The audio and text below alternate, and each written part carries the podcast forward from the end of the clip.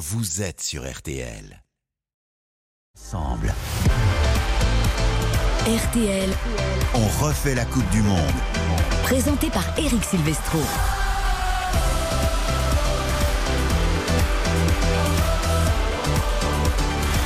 On refait la Coupe du Monde tous les soirs sur RTL et nulle part ailleurs. Julien Courbet s'est fait porter pâle. Il est allé voir la direction de RTL, il a dit c'est le troisième match, je me repose, la compétition est longue, il faut que je sois au top comme Kylian Mbappé et Antoine Griezmann pour la phase finale de cette Coupe du Monde. Il a demandé au coiffeur de prendre la relève. Nous sommes là, nous allons essayer de faire mieux que ce- ces jeunes Français hier face à la Tunisie ont perdu 1 à 0. Mais vous retrouvez Julien évidemment euh, dès lundi 20h comme tous les soirs de cette Coupe du Monde. Et nous sommes ensemble donc jusqu'à 22h pour vous faire vivre des matchs passionnants, notamment le Costa Rica, Allemagne et le Japon, Espagne pour savoir qui de ces trois équipes et même le Costa Rica, on- Costa Rica peut se qualifier aussi euh, dans ce groupe. Tout est ouvert, coup d'envoi à l'instant des rencontres. Quentin Vasselin entre ces quatre équipes. Oui, euh, deux minutes de jeu sur les deux terrains. 0-0 entre le Costa Rica et l'Allemagne. 0-0 entre le Japon et l'Espagne. Euh, On va essayer de vous faire vivre ça. J'ai le don d'ubiquité, donc euh, vous êtes fort. Euh, ça va bien se passer. C'est pour ça que vous êtes là sur RTL évidemment. Bonsoir Xavier Domergue. Bonsoir Eric, bonsoir à toutes et à tous. Ça va? Très bien, en pleine forme. On a vécu aussi des matchs cet après-midi. La première frappe de l'Allemagne et c'était Moussiala qui a mis tout de suite, euh, tout de suite en difficulté Keylor Navas, le gardien du Paris Saint-Germain et du Costa Rica. La première banderie donc lâchée par Moussiala face à pour l'Allemagne face au Costa Rica. Deux minutes de jeu, toujours 0-0 entre le Costa Rica et l'Allemagne. Oh, il est chaud le Quentin. Vasselin. J'espère qu'il n'y a, pas trop euh, de gens à la cuisine qui ont lâché le, le gratin dauphinois qui sortait du four ou le volant dans la voiture parce que là, il nous a pris à froid, Quentin Vasselin. Bonsoir, Karine Galli. Bonsoir Eric, on va faire une émission exceptionnelle. Je suis en pleine forme. J'ai mangé des poireaux et des lentilles, tout ça pour avoir de la force. Donc on n'est pas des coiffeurs, on va tout déchirer. On sera bien meilleur que les Bleus qui ont été très pâles hier face à la Tunisie et on sera bien meilleur que Didier Deschamps qui a fait des mauvais choix. Des poireaux et des lentilles, j'ai quand même un peu peur pour l'ambiance dans le studio, sachant qu'on est un peu enfermé dans le studio. On va faire quand même C'est pas des haricots, c'est des poireaux et des Oui. lentilles. Il y a aucun problème. Attention quand Vous même. qui êtes quand même très doux en cuisine, je suis surprise de cette erreur de votre part. David Lortolari, notre voix allemande, il est tout stressé, il est tout blanc parce que l'Allemagne est en danger, est avec nous. Salut David. Servus, salut à tous. Euh, Nous aurons également Mathias Valton, notre voix espagnole, dans quelques secondes. Évidemment, l'Espagne pour l'instant en position confortable. Mais attention, l'Espagne n'est pas à l'abri. Alain Bogossian, le champion du monde 98. L'Allemagne, si elle est éliminée, vous vous rendez compte, c'est une autre époque. Salut Alain. Bonsoir à toutes, Salut, bonsoir Alain. à tous. Vous êtes, remis, vous êtes remis de la défaite face à la Tunisie, Alain Comme les Euh, joueurs. Oui, on se remet vite, on se remet vite, mais bien sûr, euh, on tourne la page, vous savez très bien. Je salue aussi Nicolas Georgerot, l'un de nos envoyés spéciaux au Qatar qui est avec nous pour toute l'actu des Bleus. Salut Nicolas. Bonsoir à tous. Ça va, le moral est bon pour l'équipe de France Salut. malgré la défaite. Oui, poireaux et lentilles nous aussi pour euh, tenir le choc euh, depuis 15 jours donc. Mais bien elle- sûr. Elle, est- elle est quand même exceptionnelle, Karine Galli, parce qu'elle va nous faire croire qu'elle mange équilibré comme ça tous- les jours. En fait. Mais non, C'est marrant, elle cite elle est- jamais les repas des jours précédents. non, parce qu'elle est quand même plutôt pizza frite. Mais complètement, que mais c'est bien pour ça que euh, c'est un, soir important. Et vous avez vu, et je ne mens pas, que j'ai mangé des poireaux et des lentilles pour vrai. être en pleine forme pendant deux heures. Normalement, effectivement, je mange très mal. Mais là, je suis au taquet, je suis remontée comme jamais. Allez, toute l'actu des Bleus, évidemment, comme tous les soirs entre 20h et 21h. Randall Colomwani et Kingsley. Moussiala, Moussiala avec euh, Leroy Sané Ça passe, euh, c'est détourné encore par Navas. C'est hors-jeu sifflé par l'assistante de Madame Frappard. Car oui, Madame Stéphanie Frappard est devenue, il y a 4 minutes, la première femme à arbitrer un match de Coupe du Monde masculine. Et Leroy Sané était bel et bien hors-jeu, donc très bon arbitrage. Et nous en parlerons justement de Stéphanie Frappard pour cette première donc d'une femme au sifflet d'un match de Coupe du Monde. Débrief à venir, je vous l'ai dit, de la qualification du Maroc. Nous serons également sur les Champs-Élysées avec Clément Terra parce qu'il y a beaucoup d'ambiance avec les Marocains heureux de cette qualification pour les huitièmes de finale. Et puis la Bérésina belge annoncée depuis des semaines et notamment par Stéphane Powels, notre voix belge dont on refait la Coupe du Monde. Les Belges sont éliminés de la Coupe du Monde. Voilà le programme jusqu'à 22h. Allez, on va un petit peu s'intéresser aux rencontres avec Quentin Vasselin. D'abord un œil sur les compos. On a fait des changements hein, du côté allemand. On a remis Kimmich latéral droit. C'est étonnant ça, tiens. Mich latéral droit dans une défense à 4 avec Soule, Rudiger, euh, David Rom est, est à gauche, Léon Goretzka, Gundogan et Jamal Moussiala composent le milieu de terrain et une attaque avec Thomas Müller en pointe et sur les côtés Serge Gnabry et Leroy Sané. David, euh, Kimmich replacé à droite parce qu'on avait des soucis en défense. Euh, Moussiala en 10 dans la meilleure position pour lui. Oui, y a- y a- en fait, il y a peu de changements par rapport au coup d'envoi du match précédent pour l'Allemagne. hein. Simplement, euh, les- le, le sélectionneur n'a pas cédé ni aux réseaux sociaux, ni à l'opinion publique, ni euh, aux gens autour de lui. Il n'a pas mis le fameux Fulkrug en pointe pour l'instant. C'est Thomas Müller qui va, C'est le super sub. qui va faire ce rôle-là. Voilà, c'est ce qu'ils imaginent, je pense. C'est qu'une fois que les Costariciens seront fatigués, on fera entrer le- la, la grosse Bertha si besoin. C'est une sacrée pression quand même. hein. Xavier, on le disait en ouverture euh, d'émission, l'Allemagne avait raté sa Coupe du Monde 2018, éliminée au premier tour, quatrième de son groupe. Il ne faudrait pas qu'il y ait deux fois d'affilée élimination en phase de poule. Ah, ce serait terrible, terrible pour les Allemands, pour le, le- le football allemand, la progression de cette génération-là, parce que euh, il y a quand même eu une transition qui a été un petit peu compliquée, mais là il y, a- il y a du talent. Et quand on voit ce 11 avec Leroy Sané qui enfin peut réintégrer euh, ce rôle de, de titulaire, avec Moudiala en numéro 10, euh, avec Muller en pointe, avec Niabri, que l'on espère en pleine possession de ses moyens dans le couloir droit, on, on se dit que l'Allemagne a, a de l'ambition à juste titre. Maintenant, euh, il faut être sérieux, parce qu'on se souvient du Japon, même si le Costa Rica, à mon avis, ce soir va passer une très mauvaise soirée. Euh, Il y a une équipe le- le- en face, c'est le Costa Rica, et donc il y a Keller Navas dans les buts que Ouais. l'on Qui connaît. s'est retrouvé au deuxième match quand même. Oui, et là, euh, ils ont déjà chauffé un peu le gardien du PSG, donc qu'il fasse attention à pas trop le chauffer parce que quand il est, quand il est lancé, ça peut être très difficile de le battre. Et il y a euh, Joel Campbell, l'ancien joueur de Lorient, passé par Arsenal, enfin formé à Arsenal également, qui est dans cette équipe. Euh, Karine, le match de l'Allemagne contre l'Espagne était rassurant quand même après le, le raté initial. Moi, je trouve que l'Allemagne a fait un, plutôt un bon match contre l'Espagne. Oui, oui, et puis il faut quand même rappeler qu'effectivement, le résultat est très mauvais parce que tu perds face au Japon, mais le contenu du match n'était pas mauvais. La première mi-temps, c'était une domination nette et précise des Allemands. Après, ils n'ont pas euh, assez concrétisé leurs occasions, et ça, c'est leur tort, mais je trouve que dans le contenu, les deux matchs sont quand même. Moussiala, Moussiala qui récupère dans la défense euh, costaricienne, qui dribble plusieurs joueurs, euh, qui finit par glisser à Thomas Müller et c'est finalement euh, mal joué de la part euh, de, de la part de Leon Goretzka qui n'a pas réussi à conclure ce beau mouvement allemand. Jamal Moussiala, le petit prodige du Bayern, est déjà très très en vue dans cette rencontre. Il faut juste redire, premier match, 26 tirs pour finalement qu'un seul but, donc c'était très pauvre du côté des Allemands au niveau du réalisme. Et face à l'Espagne, Unai Simon avait fait aussi pas mal d'arrêts. En fait, les Allemands, eux qui étaient si réalistes avant, ils ont perdu un petit peu de leur superbe depuis quelques temps et ça se vérifie dans cette Coupe du Monde. J'espère que ce soir, ils seront au rendez-vous. Il y a une équipe qui est très réaliste dans cette Coupe du Monde, c'est le Costa Rica. Une frappe cadrée, un but qui leur permet d'être en vie dans, dans, dans ce groupe. Ils en ont quand même pris le 7 Japon aussi au avec. premier match. donc. Et là justement ils ont une première offensive mais Niklas Soule tranquille qui, qui laisse euh, intervenir qu'on accueille également Mathias Valton, notre voix espagnole. Bonsoir Mathias. Buenas noches, Eric. Buenas Salut, noches Mathias. Euh. L'Espagne, évidemment, pour l'instant en position de qualifier hein, dans ce groupe E, puisque l'Espagne est leader avec 4 points. Mais l'Espagne n'est pas complètement à l'abri, ça devrait bien se passer. Euh, mais on a quand même regardé qu'avec les résultats du groupe F cet après-midi, finalement, le Maroc qui termine premier, la Croatie deuxième, ce qui donnerait un Tête de es- Müller, oh là là, la grosse occasion, tête plongeante de Müller et qui passe à côté des buts de Kaylor Navas. Quel dommage parce qu'il était seul, euh, il y a- il y avait vraiment mieux à faire sur un centre de, de Joshua Kimmich. Euh, L'Allemagne a déjà eu trois grosses occasions dans cette rencontre, euh, ça peut vraiment faire une grosse addition à la fin pour le Costa Rica. Si l'Espagne termine première de son groupe, Mathias, elle jouerait la Croatie vice-championne du monde et éventuellement le Brésil en quart de finale. Est-ce qu'on va euh, finalement faire des calculs et pourquoi pas essayer de terminer deuxième? Non, justement, pas question de, calculer. C'est ce que les joueurs de la sélection et Luis Enrique ont dit euh, hier notamment. Hors de question de la jouer petit bras et de, de chercher le nul ce soir qui permettrait à l'Espagne euh, de se qualifier pour les huitièmes de finale. Euh, L'objectif et la seule tactique privilégiée par les Espagnols, c'est de gagner face aux Japonais pour justement assurer cette première place. Alors c'est vrai qu'il y a eu un grand débat en Espagne sur oui, mais si on finit premier, on risque d'affronter le Brésil en quart de finale. Eh bien, Luis Enrique lui a dit je serais ravi de cette possibilité euh, en déclarant que de toute façon pour remporter un mondial, il fallait battre les meilleurs.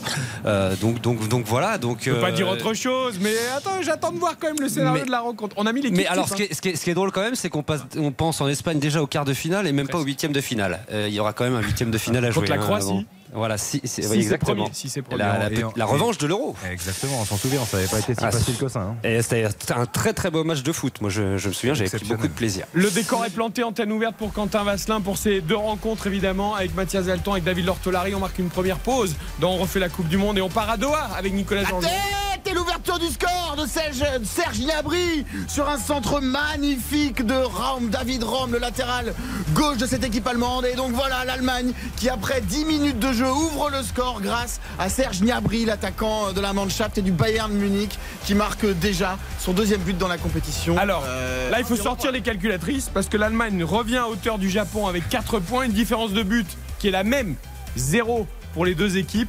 Euh, il faut regarder les buts marqués. Là, on va calculer tout ça pour l'instant. En tout cas, l'Allemagne fait peut-être le plus dur en ouvrant le score. Belle tête, hein, Denis Abri. Ah, elle est magnifique. La qualité de centre de, de Raoum, elle est, le, enfin, le centre est somptueux et la tête, elle est petite. Hors de Il est- portée de Navas. Elle est parfaitement placée. L'Allemagne lance les hostilités dans ce groupe E. On marque une courte pause, direction Doha pour l'actu des Bleus avec Nicolas Jean-Jean. RTL, on refait la Coupe du Monde. Eric Silvestro, On refait la Coupe du Monde sur RTL. 20h12 sur RTL, ça bouge au niveau des matchs, Quentin Vasselin. Oui, L'ouverture du score entre l'Espagne et le Japon, le but d'Alvaro Morata qui permet à l'Espagne de mener 1 à 0 face à l'équipe euh, nippone et qui permet donc aux Allemands, alors où l'on se parle d'avoir euh, aux Espagnols, alors où l'on se parle d'avoir 7 points après 3 rencontres et d'être qualifié premier, et qui permet également à l'Allemagne de passer deuxième de cette poule avec 4 points, mais un but de plus marqué que, que les Ah, mais même un point de plus Un désormais point, puisque les Japonais perdent. Donc il n'y a même pas besoin de calculer les buts marqués puisque le- l'Allemagne a un point de plus que le Japon. Très belle tête de Morata, très belle détente, mais par contre les Japonais ils accompagnent Morata, ils- c'est pas possible, il y en a pas un qui peux- saute. Je pensais pas que tu allais parler de ça, moi. C'est César Aspilicueta qui, qui dépose le ballon sur la tête de Morata. Je pensais que tu allais davantage insister sur ça. Mais qu'est-ce que je t'ai dit en avant-match? Aspilicueta est titulaire, l'Espagne va gagner deuxième match. Luis Enrique se permet de se passer d'Aspilicueta, match nul. Euh, Mathias Valton, toutes mes excuses d'avoir osé poser la question de est-ce que l'Espagne jouerait le jeu à fond ou pas. En même temps, ils n'étaient pas assurés d'être qualifiés quand même les Espagnols. tu, Euh, voilà, le, le- le ton est donné, on va dire. Eric, t'é- t'évoquais tout à l'heure le, le- le 11. Il y a quelques petits ajustements, mais Rodri est une nouvelle fois, Mathias d'ailleurs, en défense centrale, Ouais. pas avec le même joueur à ses côtés. C'est pas Torres cette fois-ci qui connaît ses premières minutes dans, dans, cette, euh, dans cette Coupe du Monde. Euh, Gavi, Busquets, Pedri, il en change pas un milieu de terrain qui, est, qui gagne et qui, qui est particulièrement performant. Et c'est dans Nico Williams qui, qui débute dans le couloir droit avec Olmo à gauche et Morata en pointe. Donc quelques petits ajustements. Jordi Et Baldé Alba qui remplace Jordi. Alba aussi. Voilà.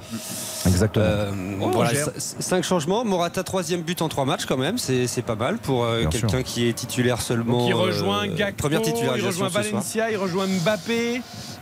Oui. Valencia Je l'ai dit. Ah bon Euh, je sais plus si j'en oublie. Bon, en tout cas, il rejoint au moins tous, tous ces garçons. tu fais beaucoup Euh, en tout cas. Antenne ouverte C'est évidemment. Bogo 1-0 qui rit derrière, je me demandais. Ah, bah ouais, là, je rigole, je rigole. Allez, tiens, mais on l'a- il l'a dit. il Bogo, dit. les grandes nations sont là. Mais oui, les grandes nations Il sont faut, là. il Alors, faut qu'elles soient là. Mais bien sûr, mais il faut, il faut juste euh, souligner encore une fois, euh, même si je sais que ça fait partie de trucs, c'est que les équipes, euh, voilà, elles n'ont pas ménagé leur titulaire là sur le troisième match et peut-être que sur la, sur la durée ça risque de peser. Mais là, en attendant, ils sont obligés, ils ont des résultats à aller chercher. Alors peut-être un peu moins l'Espagne, mais, mais je veux dire, là c'est le, c'est le, match couperé aussi pour certains. Donc Et- euh, il faut tout donner. T'avais oublié Rashford. Ah c'est ça, il me semblait bien qu'il y en avait encore un. Rashford est à trois buts L'anglais, tout le monde est à 3 buts. Et pendant ce temps, Nicolas Georgerot et l'équipe de France sirotent des cocktails au bord de la piscine de l'hôtel de- des Bleus. Pas du tout pour Nicolas Et Georgerot. mange des lentilles aussi et des poireaux. Mais peut-être que l'équipe de France a pu un petit peu se reposer, en tout cas les titulaires. On rappelle qu'ils ont tourné hier, Nicolas, euh, par rapport à la Tunisie. Oui, oui, bien sûr. Aujourd'hui, c'était euh, récupération et, et Alain là euh, parlait effectivement de cette euh, fraîcheur physique et de ces équipes qui, sur le troisième match, sont obligées d'aligner l'équipe type euh, et de faire euh, des efforts sur cette troisième rencontre en, phase de groupe. Plus que jamais, le staff de l'équipe de France est convaincu que ça se jouera dans cette Coupe du Monde sur la fraîcheur physique et donc sur notamment la, récupération en- entre les matchs. Alors aujourd'hui, contrairement aux, deux premières rencontres, vous savez, le- les lendemains de match, il y avait des oppositions à huis clos contre des clubs de, de D1, Qatari, pour euh, donner un petit peu de, rythme aux, remplaçants de la veille. Là, en revanche, euh, c'était vraiment euh, à la carte entre décrassage, léger footing, à la fois pour les, titulaires d'hier et puis pour les, là, les titulaires habituels qui, eux aussi, ont fait quelques ateliers avec ballon sous la conduite de, Guy Stéphane. Et puis sinon, c'était vraiment décrassage avec Cyril Moine, le, le préparateur physique. Il y a juste Marcus Thuram, vous savez, qui n'a pas joué hier parce qu'on on- on l'évoquait avec les problèmes gastriques euh, qu'il avait. Euh, il se remet euh, petit à petit, mais toujours avec un peu de course sans, sans aller trop dans l'intensité aujourd'hui pour, pour le ménager un, un petit peu. Mais sinon, rien, de, rien dans l'intensité aujourd'hui à, à l'entraînement de l'équipe de France. Alain Bogossian, pour les titulaires qui n'ont pas joué contre la Tunisie, il faudra quand même vite leur redonner un peu de rythme parce que 8 jours, si on fait des entraînements tranquilles, dimanche, ça va venir vite quand même. hein. Ouais, mais alors vous avez vu hein, la différence entre euh, les, euh, les remplaçants et les titulaires. On n'organise pas de match parce qu'au risque de se faire mal, de se blesser sur un match, prendre un mauvais coup, etc. avec les titulaires. C'est un peu logique entre guillemets. Après, euh, si on les a fait se reposer, c'est justement euh, pour, euh, pour récupérer, pour avoir de la fraîcheur.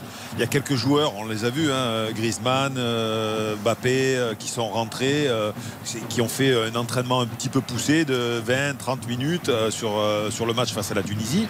Et puis voilà, il va y avoir quelques ajustements d'ici dimanche. Je, je pense que ça suffira largement. Alors Nicolas, est-ce qu'on a encore beaucoup parlé de cette réclamation aujourd'hui déposée par la Fédération française de football sur le but refusé à Antoine Griezmann? Oui, euh, c'est vrai. Alors tout à l'heure, on a vu euh, Kingsley et, Randall Colomwani. On a évoqué cela aussi à- avec eux. Alors euh, au point où l'on est pour l'instant, parce qu'on a essayé un petit peu de- d'en savoir plus avec- au côté, du côté de la FIFA, euh, qui euh, ne fait pas la sourde, oreille, mais disons que prend son temps avant de statuer et de rendre une quelconque euh, décision. Mais plus que jamais, euh, la Fédération française est convaincue qu'elle est dans, dans son bon droit de demander euh, donc le, match nul parce qu'il y a erreur euh, manifeste. Euh, On rappelle le fait que monsieur euh, Matthew Conger, l'arbitre euh, néo-zélandais de la, rencontre, ait fait euh, donner le coup d'envoi et réengagé et que, enfin, que les Tunisiens aient réengagé et qu'ensuite il a sifflé la fin de la rencontre et intervention de la VAR ensuite, ce qui est interdit par, les textes. Donc oui, c'est les Français, tout le camp français attend un petit peu de voir comment cela va, se terminer. Et c'est vrai que dans l'histoire, dans les, phases finales de, Coupe du Monde, c'est jamais arrivé que comme ça, 24 heures ou 48 heures après, on change de score d'une rencontre. Non mais là, en fait, on se dit que c'est un souci qui va être réglé et qui n'est pas un souci prioritaire. Mais imaginons que la Tunisie était qualifiée ou pas par rapport à ce match nul ou euh, cette défaite. Je veux dire, c'est quand même hallucinant. Que- un sacré bazar. Non mais oui, non mais c'est-à-dire qu'en fait cette histoire de VAR va euh, va être décidée finalement hors du terrain parce que là pour l'instant Heureusement qu'il n'y a pas d'enjeu.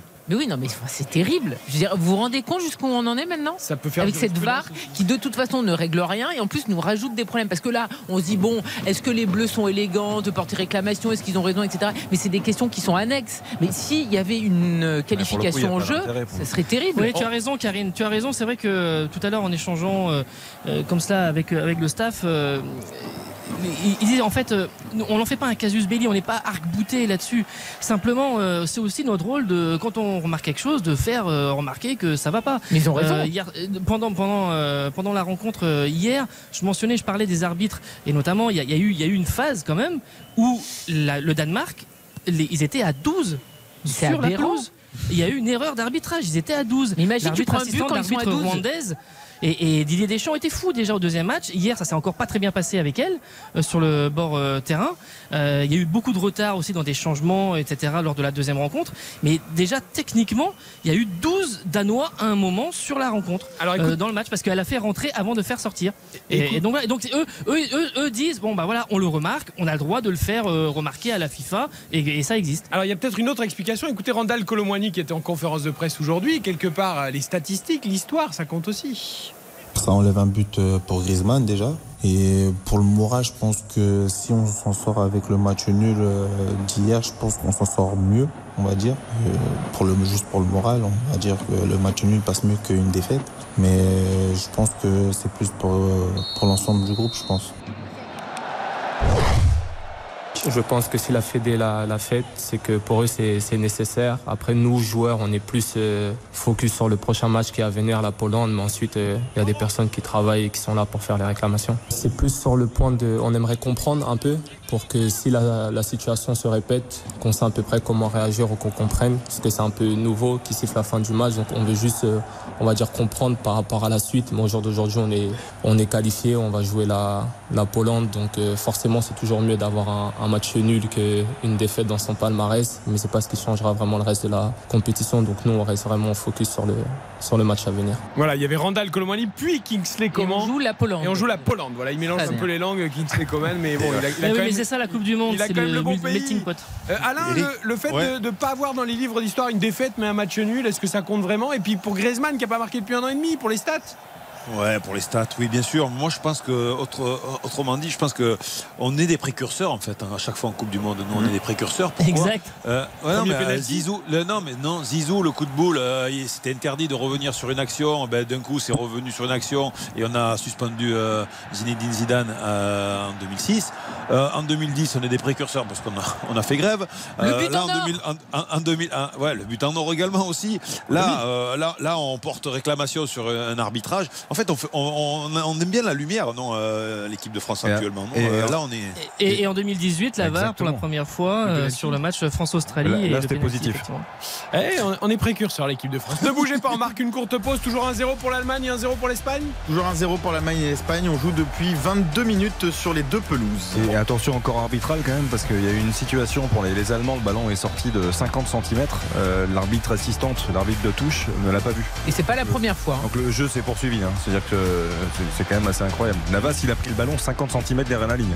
Il devait y avoir corner pour l'Allemagne mais non. non. Et on se heurte à des, à des arbitres qui ne donnent pas tous la VAR dans leur propre jeu. 20h22. On refait la Coupe du Monde sur RTL jusqu'à 22h. RTL, on refait la Coupe du Monde.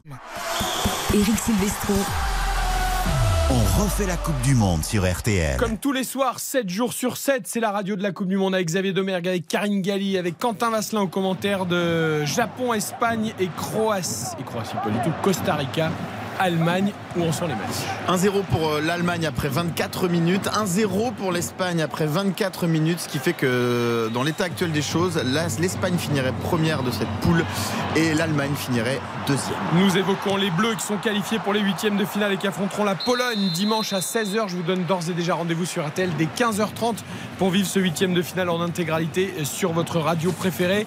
Alain Bogossian, Nicolas Jean qui est au Qatar. Clairement maintenant, voilà, les regards se tournent vers la Pologne. Alain, franchement, si on est sans être présomptueux, on se dit que c'est pas mal pour un huitième la Pologne. Oui, c'est très très bien. Je pense qu'on a, on a un bon tirage, entre guillemets. La Pologne, on, aurait, pré- on préfère la Pologne que l'Argentine, même euh, Ah. si l'affiche elle aurait été plus belle l'Argentine. Mais la Pologne, ça nous, ça nous, euh, ça nous convient totalement. Alain, c'est- c'est c'est pas ce que euh, tu avais Non, dit mais hier, non l'affiche, Tu- tu-. Oui, l'affiche, j'aurais préféré l'affiche l'Argentine. mais, mais pour passer, pour passer, euh, pour avoir le chemin le plus facile, Ah. c'est sûr que la Pologne, c'est mieux. mais, euh, mais pour avoir une, une belle prestation face à une belle équipe euh, argentine et passer avec, euh, avec la gloire, j'aurais préféré l'Argentine. mais bon, après, euh, ça c'est, personnel. Attention non, Ouais, l'excès de confiance. Nicolas Georgerot, mais c'est vrai qu'on Oui, oui. on se dit que ça semble bien, quoi. Le scénario semble bien. Ben, finalement, c'est finalement la Suisse aura peut-être été un mal pour un bien hein, pour euh, l'équipe de France un an plus tard avec un certain décalage pour euh, garder cela en, en tête euh, évidemment. Euh, bon, le, le- ce premier tour de, de la Pologne a été euh, mitigé avec euh, une victoire, un nul, une défaite. C'est évidemment pas la même dynamique que on se faisait la référence nous tous ensemble ici au Qatar avec l'Argentine hier soir où, qui a un peu la tête de l'équipe qui semble créer quelque chose, lancer quelque chose. Ça n'ira peut-être pas au bout, mais en tout cas qui est en train de d'être sur cette, euh, cet élan et trouver peut-être une, une dynamique. Euh, donc euh, oui, après aujourd'hui les, les, les Polonais ont travaillé les, les tirs au but. Voilà, ils ont à la séance d'entraînement, ils ont demandé aux journalistes qui assistaient à la séance de, de sortir. Ils ont fini par une séance de, de tir au but pour euh, là, il y a un donc, souci, donner un petit peu le ton. On a un souci, c'est que Chesney est très bon. Il en a raté deux depuis le début de la compète. Le gardien Donc, ce n'est pas exceptionnel. Un contre l'Arabie Saoudite et un, il a raté celui de Messi quand même hier Chesney. Est-ce que d'ailleurs Karine, euh, la Pologne c'est le problème Chesney dans les buts, Lewandowski de l'autre côté du terrain euh, en bout de chaîne. Ah bah c'est oui. les deux plus gros problèmes identifiés évidemment pour l'équipe de France. Oui, alors après, le problème euh, Lewandowski, c'est sûr, mais il faut qu'il soit quand même alimenté. Et on a vu notamment hier où la Pologne avait proposé quelque chose de très restrictif. Le pauvre euh, Lewandowski, il aurait pu aller prendre un café, se mettre dans les tribunes. C'était pareil parce qu'il n'était quasiment jamais alimenté. Il a touché très peu de ballons. Mais effectivement, ils ont un des meilleurs attaquants au monde. Ils ont un gardien qui est au rendez-vous et euh, qui réussit une belle Coupe du Monde. Le milieu de terrain, c'est inquiétant et la défense est extrêmement lente, donc on peut leur faire mal. Ouais, je- suis toujours un, pardon Nico, je suis toujours un, un petit peu modéré, moi, parce que je, effectivement, la Pologne ne montre pas grand-chose. Euh, maintenant, je trouve que c'est, c'est quand même un collectif. Je trouve que, effectivement, oui, il y a Lewandowski, il y a Chechny.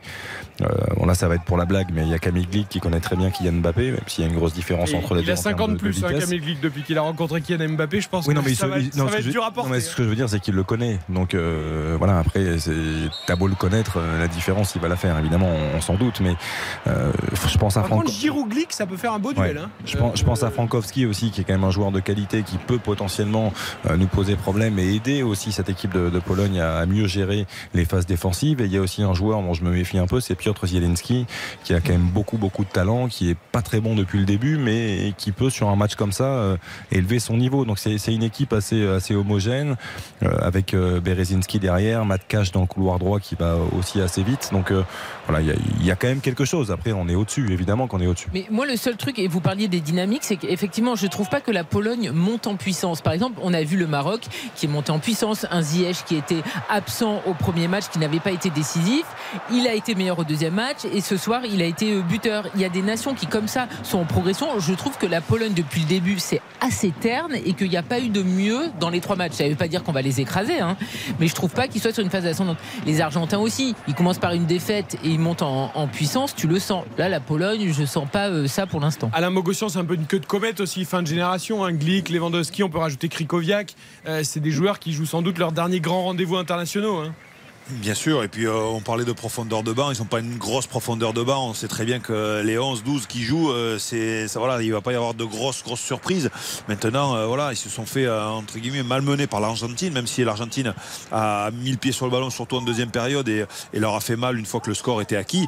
Mais euh, voilà, la Pologne, elle n'a pas montré euh, un très très beau visage face à l'Argentine. Donc bien sûr se méfier parce que c'est un match de Coupe du Monde. Ça, on va on va tous se le dire. Vous avez vu des- les surprises qu'il y a eu euh, dans cette Coupe du Monde et dans toutes les Coupes du Monde au- auparavant. Il y a toujours, des, surprises, que ce soit au premier tour ou même dans les, phases euh, d'élimination directe. Donc euh, oui, il va falloir se méfier, il va falloir jouer notre football comme on, sait le faire. Il va falloir développer, mettre de la vitesse, jouer de l'avant, euh, enchaîner comme, on, a fait sur les deux premiers matchs de, groupe. Et puis comment arrêter éventuellement s'il a des ballons Robert Lewandowski, Kingsley Coman, qui le connaît bien pour l'avoir fréquenté pendant de nombreuses années au Berning, nous le dit juste après la pub. On refait la Coupe du Monde. Eric Silvestro sur RTL. On refait la Coupe du Monde avec toute l'équipe, évidemment. Un point sur les rencontres du soir avant de continuer à parler des Bleus de l'équipe de France qui affrontera la Pologne en huitième de finale. L'Espagne et l'Allemagne pour l'instant en position favorable. Oui, on joue depuis 32 minutes sur les deux pelouses. 1-0 pour l'Espagne, 1-0 pour l'Allemagne face à respectivement le Japon et, la- et le Costa Rica. L'Espagne, ils sont vraiment euh, à leur rythme sénateur. 85% de possession de balles pour l'équipe d'Espagne face au Japon. Les Japonais, ils ne mettent pas le nez derrière la ligne des 50 mètres. C'est absolument incroyable. Et David Lortelari, notre voix allemande toute l'année sur RTL dans le Conseil de l'Europe. hein, L'Allemagne essaye d'appuyer vraiment pour tout de suite faire le break. Les Allemands développent un beau football hein, pour l'instant. Oui, oui, oui, c'est machine à centrer à gauche et à droite avec David Raum. On s'y attendait très offensif, le latéral gauche. Euh, Kimmich fait la même chose de l'autre côté. Ça varie beaucoup, mais il y a eu des scénarios, Eric, quand même plusieurs fois dans les, dans les mois et les années passées où l'Allemagne a mené un zéro, longtemps, beaucoup. Et finalement, c'est fait punir. Donc ça, on n'est encore pas à l'abri de ça pour l'instant. Contre le Japon notamment lors du premier match. Pas il y a pas il y a quelques de, de années. cette Coupe du Monde euh, 2022. Nicolas Jean-Jean, on évoquait la, la Pologne donc comme adversaire. Tout est focalisé euh, pour monter en puissance. Euh, Cette équipe, elle est connue et notamment, hein, je disais Robert Lewandowski. hein, tout le monde le connaît pour le coup. Oui, oui, effectivement. Alors le, principal euh, danger, finalement, ce sera de, voir comment la, Pologne va, jouer. Si on a une équipe qui est euh, très euh, regroupée, qui est capable de, proposer un bloc très compact, on sait que dans le passé, ces équipes-là, l'équipe de France a toujours eu des, difficultés avec beaucoup de séquences de, possession, mais en ayant du mal des fois à attaquer sur les côtés. Donc la présence de Giroud sera peut-être essentielle dans la dans la surface de, réparation, mais il faudra récupérer le ballon assez assez haut et puis ensuite euh, jouer sur le- sur la vitesse. C'est peut-être un des scénarios qui va se dessiner pour les pour les Bleus et être patient aussi si par exemple en, en première période euh, c'est venir euh, buter un petit peu sur un, un bloc euh, très compact. C'est intéressant ce que, ce que dit Nico, euh, comme souvent hein, d'ailleurs, mais parce que. euh, Non, non, pour une fois aujourd'hui. non, mais, mais quand on regarde les équipes, euh, effectivement. 1er décembre, première intervention intéressante. de la saison de Nicolas. Merci Merci. Non, mais, mais quand on regarde euh, le- les différentes équipes de Pologne qui ont été alignées sur les, dernières rencontres. Euh, Là, depuis le, début de la Coupe du Monde, il joue quasiment tout le temps en 4-2-3-1 ou en 4-4-2 avec un deuxième attaquant pour accompagner Lewandowski. Mais notamment, on les a vus aussi en, en Ligue des Nations jouer à, à trois défenseurs centraux. Donc c'est une possibilité et ça m'étonnerait pas que ce soit utilisé peut-être face à. Moi, face je m'y risquerais pas avec Mbappé qui prend l'intervalle dans le dos du central et derrière le piston. Je m'y risquerais pas. Ouais, mais jouer à 4 avec, comme tu le sais, Camille Glick qui va quand même à 2 à l'heure et euh, pour gérer aussi le- les, les courses sur les côtés, je- pour couvrir, je pense que c'est pas évident non plus. Je pense qu'à 3, tu as plus de sécurité quand même dans la couverture sur, euh, sur certains aspects. Alain Bogossian, vous qui avez été aussi dans le staff, vous avez Kylian Mbappé, vous avez l'équipe de France en face. Vous jouez à 3 ou vous jouez à 4 derrière? Ah ben moi je joue à 4. je joue à 4. Je vois, ça va trop vite là, avec Kylian, ça va trop vite. Euh, il faut doubler à chaque fois qu'un Kylian a le ballon, il faut au moins être deux. C'est euh, pas possible autrement puisque dès qu'il fait un crochet et qu'il pousse, c'est euh, voilà euh, le, le défenseur il est il est battu rien qu'au démarrage. Donc c'est très très difficile de, de prendre Kylian un contre un. Donc il faut ou alors il faut avant qu'il récupère le ballon, il faut il faut lui donner il faut faut être à l'impact. Mais c'est très compliqué. Ouais, après, c'est ce que je me dis, Alain, c'est que euh, s'il est en contre face au piston, en l'occurrence Matt Cash, euh, qui va avoir beaucoup de difficultés sur ce match-là, s'il y a un axe droit dans un système à 3, il peut venir aussi l'aider naturellement et venir couvrir pour euh, faire quasiment une prise à deux quasiment tout le temps. Quoi. Ouais, après le problème c'est qu'au milieu ils seront un de plus les Français et ça ils vont ils vont peiner euh, après là, au milieu de terrain les, les Bien Polonais sûr. mais tant mieux pour tant mieux pour nous. hein. Tant Bon, je mieux vous pour nous, si écoute, je me dis la Pologne n'a pas de solution, c'est bien. Non, et puis, et puis moi, vous savez que le match contre la Pologne à Varsovie, euh, le dernier match, c'était un match amical. J'étais euh, j'étais justement adjoint du sélectionneur de Laurent Blanc. On avait gagné 1-0, euh, si ça peut vous rassurer. Et il y avait déjà Lewandowski et il y avait aussi Chesney qui était déjà parmi les, l'équipe euh, de Pologne. Mais ça ne nous rajeunit pas tout ça. Tout à fait, en 2011. Mais le problème, c'est à C'était, chaque euh, fois 9 qu'il te parle le de 9 juin 2011. Ouais, 9 juin 2011. C'est- C'était Moi, demain, je vois un 4-5-1. Ouais, ouais. hein. Ah, et Doudak Ah, mais plus là. euh, franchement, je veux dire, ce qu'ils ont fait hier, c'était un 4-5-1 avec Lewandowski tout seul. Je pense qu'ils vont jouer. Jouer le nul, jouer le nul. Oui, bah, je le pense qu'ils vont faire pareil demain. Ah oui, pour aller au tir au but. Ah, mais bien sûr. Moi, je pense qu'ils vont jouer la carotte jusqu'au bout. Alors après, Alors c'est dimanche, hein. venez pas demain pour le match, c'est Ouais, dimanche. hein. Après, vous pouvez le jouer demain si vous voulez, Gareth. Vous avez jusqu'à dimanche hein, pour le le Brésil, préparer. Je les vois bien jouer un 4-5-1. Sur Moussiala qui rentre dans la surface, le crochet, la frappe, il est déstabilisé. Est-ce qu'il va y avoir penalty? Ça semble ne pas être le cas. Stéphanie Frappard qui désigne euh, les 6 mètres. Relance pour Kyler Navas. La grosse occasion. La Moussiala encore un contrôle orienté vers l'avant. Il pénètre dans la surface et il rate sa frappe. Il top un peu sa frappe, gêné par un défenseur. Euh, 36e minute euh, sur ce match. euh, 1-0 pour l'Allemagne face au Costa Rica. 1-0 également pour l'Espagne face au Japon. Vous êtes tout le charme, vous. Vous êtes tout le charme, je le sens, de, de Moussiala. Ah, Moussiala, il est absolument fantastique. Bien sûr. Euh, à son âge, euh, prendre autant de Le jeu passe par lui tout le temps. Il est la plaque tournante de cette équipe alors qu'il a seulement 19 ans. Même quand il est sur un côté. Et C'est ça qui est fort. Après, n'est prises pas de meilleur balle. dans l'axe Il est meilleur dans l'axe. Est-ce qu'on peut dire qu'il a des prises de balles zidaniennes? Zidanesques Zidanesque Un Je- zidanesque. bah, ça faut demander à Alain. hein. Alain connaît Non, bien c'est toi, c'est toi, Xavier. Euh, hein. Xavier, tu le. eh Oui, mais d'accord, mais Xavier, tu, tu- tu commentes bien. Tu Il sais prend que très Zidanesque, souvent- ça va très bien. avec, avec son extérieur du pied. Il, oriente très souvent avec l'extérieur du pied. Tout c'est très élégant. S'il épure un peu son jeu, parce que là c'est normal, il a 19 ans, c'est un dribbleur fou, il est incroyable dans ses prises de balles. S'il épure un tout petit peu, ça va devenir un, un monstre. Mais un monstre. Et je peux finir ou pas? Demain, peut-être, en même demain, temps que le demain, match, en même temps que. France-Pologne. Demain, Je, suis pas sûr Karine. parce que je vais, je vais encore te couper avant que tu, que tu aies la parole, évidemment, Karine. Mais D'ici Je- 22h, vous pensez que je Non, l'aurai mais tu, parlais d'équipes qui avaient qui montaient en puissance. Oui. J'ai le sentiment que l'Allemagne est en train de le faire là. Ah, mais même, bien même- sûr. même si c'est le Costa Rica en face et qu'il faut être mesuré évidemment. euh, Il faut être mesuré. Le Costa Rica, Ouais, mais- très faible. Il passe pas le milieu de Quentin, terrain. Il y a quand, rien. Quentin, quand on voit les le enchaînements, quand même, il y a davantage de fluidité. On se retrouve quand même beaucoup DH, mieux. enfin, c'est terrible. Ah, et- Exagère pas quand même. Mais les Allemands étaient déjà bons sur les deux premiers. Je finis parce que c'est important. Donc je pense que la Pologne va jouer au maximum le match nul. Évidemment, s'ils prennent un but dans les dix euh, premières minutes, l'idée de départ, elle part en, en lambeaux. Mais attention, parce que euh, s'il y a une séance de tir au et je sens qu'il y a quand même une idée euh, de de la Pologne d'aller au tir au but, on a quand même des soucis. Grismouzou, pas bon. Hein ces derniers temps en équipe de France au niveau des. Grismouzou. au niveau Grisou, des- c'est nouveau, c'est son nouveau surnom. doudou. C'est ça. Euh, Il y en a Mbappé quelques-uns comme ça. irrégulier. Donc moi ça m'inquiète s'il y a une séance de tir au but. Mais Vous n'êtes pas inquiet Non, bah alors moi je suis pas inquiet parce que comme on prend l'antenne à 15h30 et qu'on sera jusqu'à 23h, ça, il peut même y avoir deux heures d'arrêt de jeu, les tirs au but, tout ce que vous voulez, on vous fera Et tout vivre. RTL. n'est pas le meilleur gardien pour arrêter C'est les mieux, tirs au c'est but. mieux sur les non, mais dernières il en a années. stoppé un l'année dernière Oui. Bah, bah, oui, bah, ça lui arrive tous les 36 du mois, mais bon, c'est pas un spécialiste, quoi. C'est mieux, c'est mieux quand même depuis. Moi, ça m'inquiète. Bon, je voudrais qu'on écoute quand même Kingsley Coman sur euh, Robert Lewandowski parce que ça restera encore une fois le danger numéro un de cette équipe polonaise. à moins qu'il lui aussi se mette dans la surface polonaise pour défendre le 0-0 et faire des têtes de dégagement. Mais il va avoir envie de marquer un deuxième but en Coupe du Monde. Robert Lewandowski, qui se Coman aujourd'hui, a donc dit euh, comment essayer de stopper euh, l'attaquant polonais. C'est un joueur très bon dans la surface, ses déplacements, et il a, une finition extraordinaire. J'ai eu l'occasion de jouer avec lui des années, donc j'ai pu voir même à, l'entraînement, et là voilà, il a ce sérieux aussi qui fait qu'il est présent au niveau depuis, depuis pas mal d'années. Donc voilà, ça fait partie de leur euh, force principale, et on va tout faire pour, euh, pour, faire, pour faire en sorte qu'il ne marque pas. Je pense que le mieux, c'est qu'il n'ait pas la balle. c'est le plus simple, c'est un attaquant de pointe, donc si on arrive à en faire en sorte qu'il n'ait pas d'occasion à, à avoir sous la dent, bah, ça sera forcément mieux pour nous, mais ça reste un grand joueur. Mais après, on va pas être focalisé que sur euh, un joueur, que comme j'ai dit, c'est un attaquant de pointe, il arrive à la fin de l'action. Donc si on arrive à faire en sorte qu'ils ont moins d'occasions et, et voilà, nous aussi avoir plus souvent la balle, forcément, ça va augmenter nos chances. Bon, Alain Bogossian va peut-être euh, laisser Didier Deschamps et le staff des Bleus faire la, la causerie parce que Kingsley Coman, il nous apprend quand même qu'il est bon dans la surface et qu'il faut pas qu'il ait la balle, euh, Robert Donc, donc, donc si on veut stopper, si on veut, euh, si on veut stopper l'équipe polonaise, il faut pas que les Polonais rentrent dans la surface, quoi. C'est ça? Ouais, il faut pas qu'il ait le ballon. faut pas qu'il ait le Ouais, ballon. c'est ça. Ah, parce qu'a priori, il est bon dans la surface de réparation. C'est ça, c'est ça. Il est que bon dans la surface de réparation. Donc euh, le reste, du- le reste, on s'en fout. S'il a le ballon à l'extérieur, c'est pas grave. Nicolas Jean-Jean, on se moque un peu de Kingsley Coman. Évidemment, c'est pas lui qu'on va demander l'analyse du jeu de Robert Lewandowski, mais bon, c'est vrai que ça semblait assez évident là pour le coup. Oui, oui, et puis euh, bon, bon, un petit peu souri, euh, même nous, euh, quand on était face à lui tout à l'heure, quand, euh, il nous a, quand il nous a dit ça, euh, parce que effectivement, les qualités, on, les connaît de, de Lewandowski, mais c'est certain que s'il y a un ballon dans la surface, il cadre énormément, même si sur le début de la, de la, de, la- de cette Coupe du Monde, il était un petit peu plus en, difficulté, mais voilà, ça fait partie de ces attaquants qui, sur la planète football, arrivent à, à cadrer le, plus.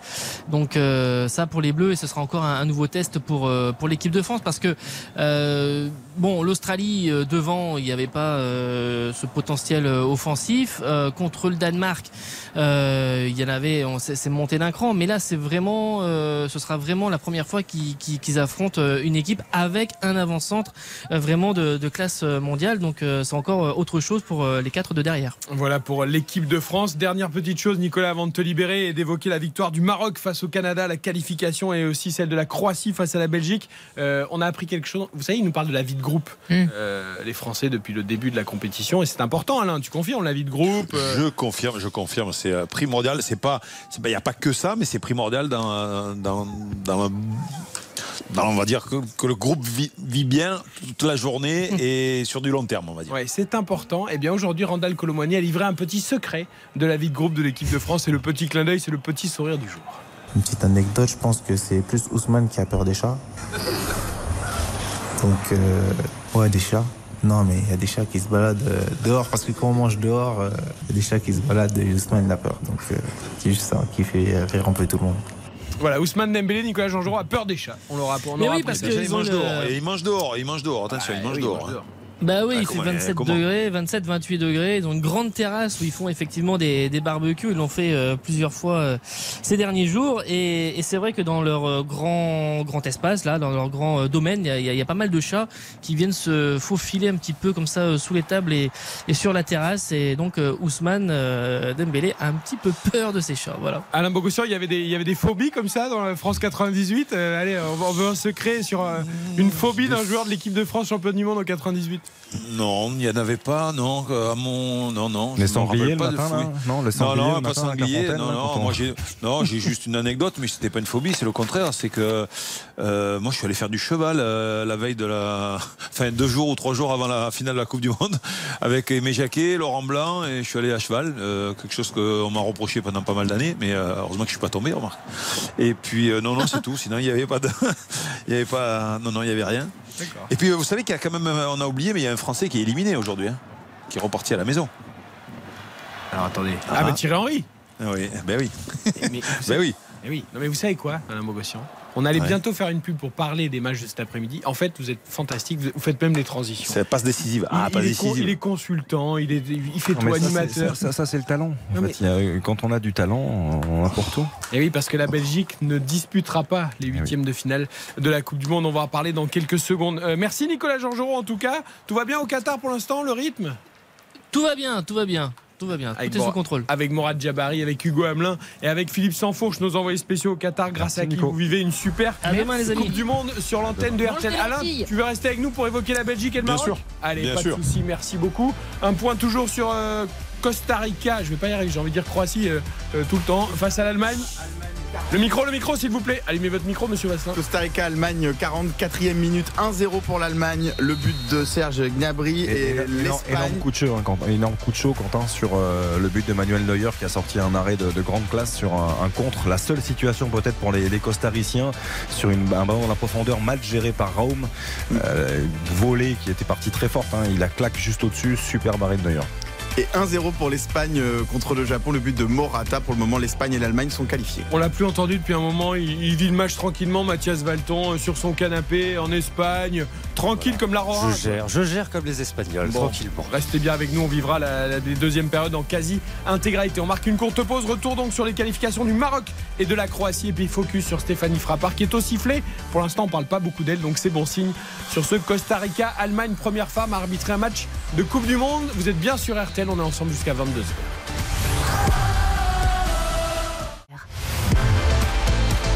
RTL, On refait la Coupe du Monde. présenté par Eric Silvestro. كانت في كره طويله خطا خطا كانت في كره عند تيجان سيرو كي كيخرج الحارس ما يتمكنش من الكره جول للمنتخب المغربي كره طويله في اتجاه من في اتجاه اللاعب النصيري كيتوغل نحو منطقه الجزاء النصيري النصيري شمال باك يسدد الكره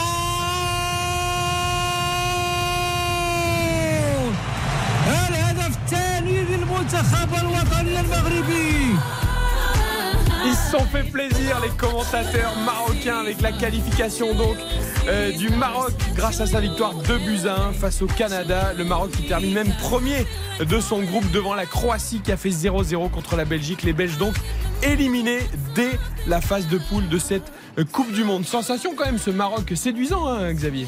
Un séduisant Maroc qui est monté en puissance, à l'image de ce que disait Karine euh, tout à l'heure, au fil de la compétition. Je trouve que le Maroc défend très bien, surtout autour de Naïef Aguerd et de Romain Saïs, même si Aguerd a marqué un but un peu contre son camp de manière euh, complètement involontaire euh, cet après-midi. Mais je trouve que c'est une défense très solide et puis il y a du talent. Il y a du talent incarné par Ziyech qui a profité d'une énorme. Merci à Borjan quand même, le Ah gardien. oui, il fait Il une lui donne le ballon erreur, sur le mais- premier but. Mais ensuite, pour lui, effectivement, c'est facile. Il a mis un but extraordinaire. Je ne sais pas si vous vu en, match de préparation face à la Géorgie. Il a mis un lob de plus de 60 mètres. Euh, là, c'est beaucoup plus près. C'est facile pour lui, pour un joueur de cette qualité-là. Et Nesri qui retrouve aussi le chemin filets. C'est important pour la confiance. C'est ce que fait le Maroc. Je trouve ça remarquable. On rappelle que c'est le deuxième huitième de finale de Coupe du Monde simplement de l'histoire du Maroc. Euh, Le premier, c'était en 1986. Donc ça remontait à l'image de la Pologne aussi. Un premier huitième depuis 86. Donc euh, voilà, c'est, on est très heureux pour le tout le peuple marocain et cette sélection marocaine. Le peuple marocain qui fait la fête notamment à Paris euh, sur euh, l'Arc de Triomphe, sur les Champs-Élysées, Clément Terra, on va le retrouver dans quelques secondes. C'est la mi-temps sur les matchs du soir de 20h. Euh, 1-0 pour l'Espagne face au Japon. Le but de Morata d'une tête ce- à la 12e minute. Et 1-0 pour l'Allemagne. Une tête également de Serge Gnabry à la 10e minute. Avec ces deux petits scores, eh bien, l'Espagne pour le moment est en tête de sa poule et l'Allemagne est deuxième. Donc euh, voilà, on, Eh oui. on a les deux gros qui sortiraient de la poule. C'est une bonne nouvelle. Exactement. Et à 20h48 sur RTL, on peut dire qu'à l'heure où l'on se parle, eh bien, c'est l'Allemagne qui affronterait le Maroc euh, en huitième de finale, puisque le Maroc a terminé premier de son groupe. Clément Terra, vous êtes donc sur les Champs-Élysées avec les supporters marocains qui évidemment sont heureux. Ah oui, ça fait euh, presque trois heures que la victoire du Maroc est faite face au Canada. Toujours beaucoup de monde ici sur les Champs-Élysées, même si c'est un peu plus facile de se frayer un chemin qu'au début du rassemblement. Les supporters sont toujours réunis en haut de l'avenue, près de l'Arc de Triomphe, drapeau du Maroc autour du cou, fumigène rouge, fumigène vert brandi vers le ciel. Vous entendez sûrement derrière moi l'ambiance, les chants, quelques klaxons. Et j'ai pu discuter avec euh, bah, de nombreux supporters. Et ce qui revient, c'est la fierté. Rendez-vous compte, comme l'a dit Xavier, euh, ça fait 36 ans, 36 ans que l'équipe nationale du Maroc ne s'était pas qualifiée en huitième de finale. Donc c'est toute une génération qui n'avait jamais vécu ça. Et on peut le dire, il le fait très très bien pour l'instant. Ah, il y avait déjà eu beaucoup de joie sur les Champs-Élysées lors de la victoire contre la Belgique. Mais là, évidemment, c'est autre chose, Xavier. C'est une qualification. Les Tunisiens, par exemple, hier, euh, voulaient sans doute fêter la victoire contre la France historique. Mais le fait qu'il n'y ait pas de qualif derrière, bah, ça gâche la fête. Là, c'est pas le cas pour les Marocains. Ah là, c'est pas le cas. C'est pas le cas. Et vraiment, on est encore une fois très heureux pour eux parce que le- leur parcours est, est vraiment remarquable. On rappelle ce, ce nul contre la Croatie hein, pour rentrer dans la compétition. La, la, Croatie qui a quand même impressionné euh, depuis le, le, début de ce, de ce mondial. Euh, ils n'ont pris qu'un seul but sur les, les trois rencontres disputées et contre son camp malheureux, malheureusement de la part de, de Naïef Aguerd. On, on, sent que ça peut être la, la, belle histoire, la belle surprise de, de cette compétition parce qu'encore une fois il y a un vrai collectif et ça fait plaisir de voir ces images là quand ça se passe comme ça avec le sourire dans le calme, qu'il n'y a pas de débordement. Euh, voilà, on, on, se réjouit avant tout de, de, tout ça. Alors on a le Sénégal qui jouera contre l'Angleterre, on a le Maroc, tout ça dans la partie de tableau de la France d'ailleurs. C'est bien aussi de voir euh, ces nations euh, se hisser en huitième. Hein. Et nous, on a la chance de, de, voir pas mal de joueurs qui jouent. Euh qui jouent en Ligue 1 et donc euh, c'est des talents, c'est d'énormes talents et quand ils jouent euh, pour leur couleur, pour leur pays, eh ben, ils se donnent, euh, ils se donnent cœur et âme et je pense que voilà le Maroc en est, en est vraiment l'image. Et puis il faudra, il faudrait aussi tirer un coup de chapeau à, à Walid Regragui, l'entraîneur, le sélectionneur du Maroc parce qu'il est arrivé vraiment tardivement, il a su construire son équipe, construire son groupe et puis euh, refaire venir quelques joueurs euh, et à l'arrivée euh, voilà là il est en huitième de finale c'est c'est déjà énorme pour, pour cette équipe marocaine. Et j'aimerais avoir une pensée aussi, et, et, Karine, je pense également pour Amin Harit, qui, voilà, qui malheureusement s'est gravement blessé à quelques jours simplement de, de, cette Coupe du Monde. Et je pense que la blessure d'Amin Harit, aussi malheureuse qu'elle soit, a peut-être même encore plus renforcé le collectif marocain parce qu'ils y pensent au quotidien. Il y a souvent des, des, petits messages, ils échangent beaucoup et ça peut leur permettre aussi de leur donner ce, ce supplément d'envie et les guider le plus loin possible dans ce mondial. Allez, écoutez la réaction pleine de fierté, en tout cas, de Romain Saïs chez nos confrères de Beansport après cette qualification du Maroc pour les huitièmes de finale. On est très fiers. Depuis, je crois, 36 ans, on n'avait pas passé le premier tour. Donc, euh, non, c'est que de la, du bonheur, de la fierté, de voir tous ces gens euh, heureux dans le stade, nos familles, tout ça. Donc, c'est. C'est magnifique, on fait du foot pour, euh, pour vivre des moments comme ça. Et c'est encore plus fort quand c'est pour son pays, donc on est très très fiers. Mais voilà, on ne veut pas s'arrêter là, on veut continuer à, à montrer qu'on est une bonne équipe et qu'on peut faire quelque chose de, grand. Voilà le Maroc qui sera accompagné donc en huitième de finale dans ce groupe par la Croatie qui a tenu tête à la Belgique 0 à 0. C'est l'une des sensations hein, de ce début de, Coupe du Monde. Alain Bogossian l'a senti venir parce que rien n'allait euh, chez les Diables Rouges. Il quitte la compétition par la toute petite porte euh, avec aujourd'hui un Romelu Lukaku qui, qui, a tenté de se jouer les sauveurs en seconde période mais qui n'était pas prêt physiquement, qui a raté absolument tout face au but. Il n'y a rien qui allait dans cette Coupe du Monde pour les Belges. Il ouais, n'y a rien aller, ça a mal démarré. Puis euh, on parlait d'ambiance tout à l'heure, d'ambiance que c'est très très importante l'ambiance dans un groupe.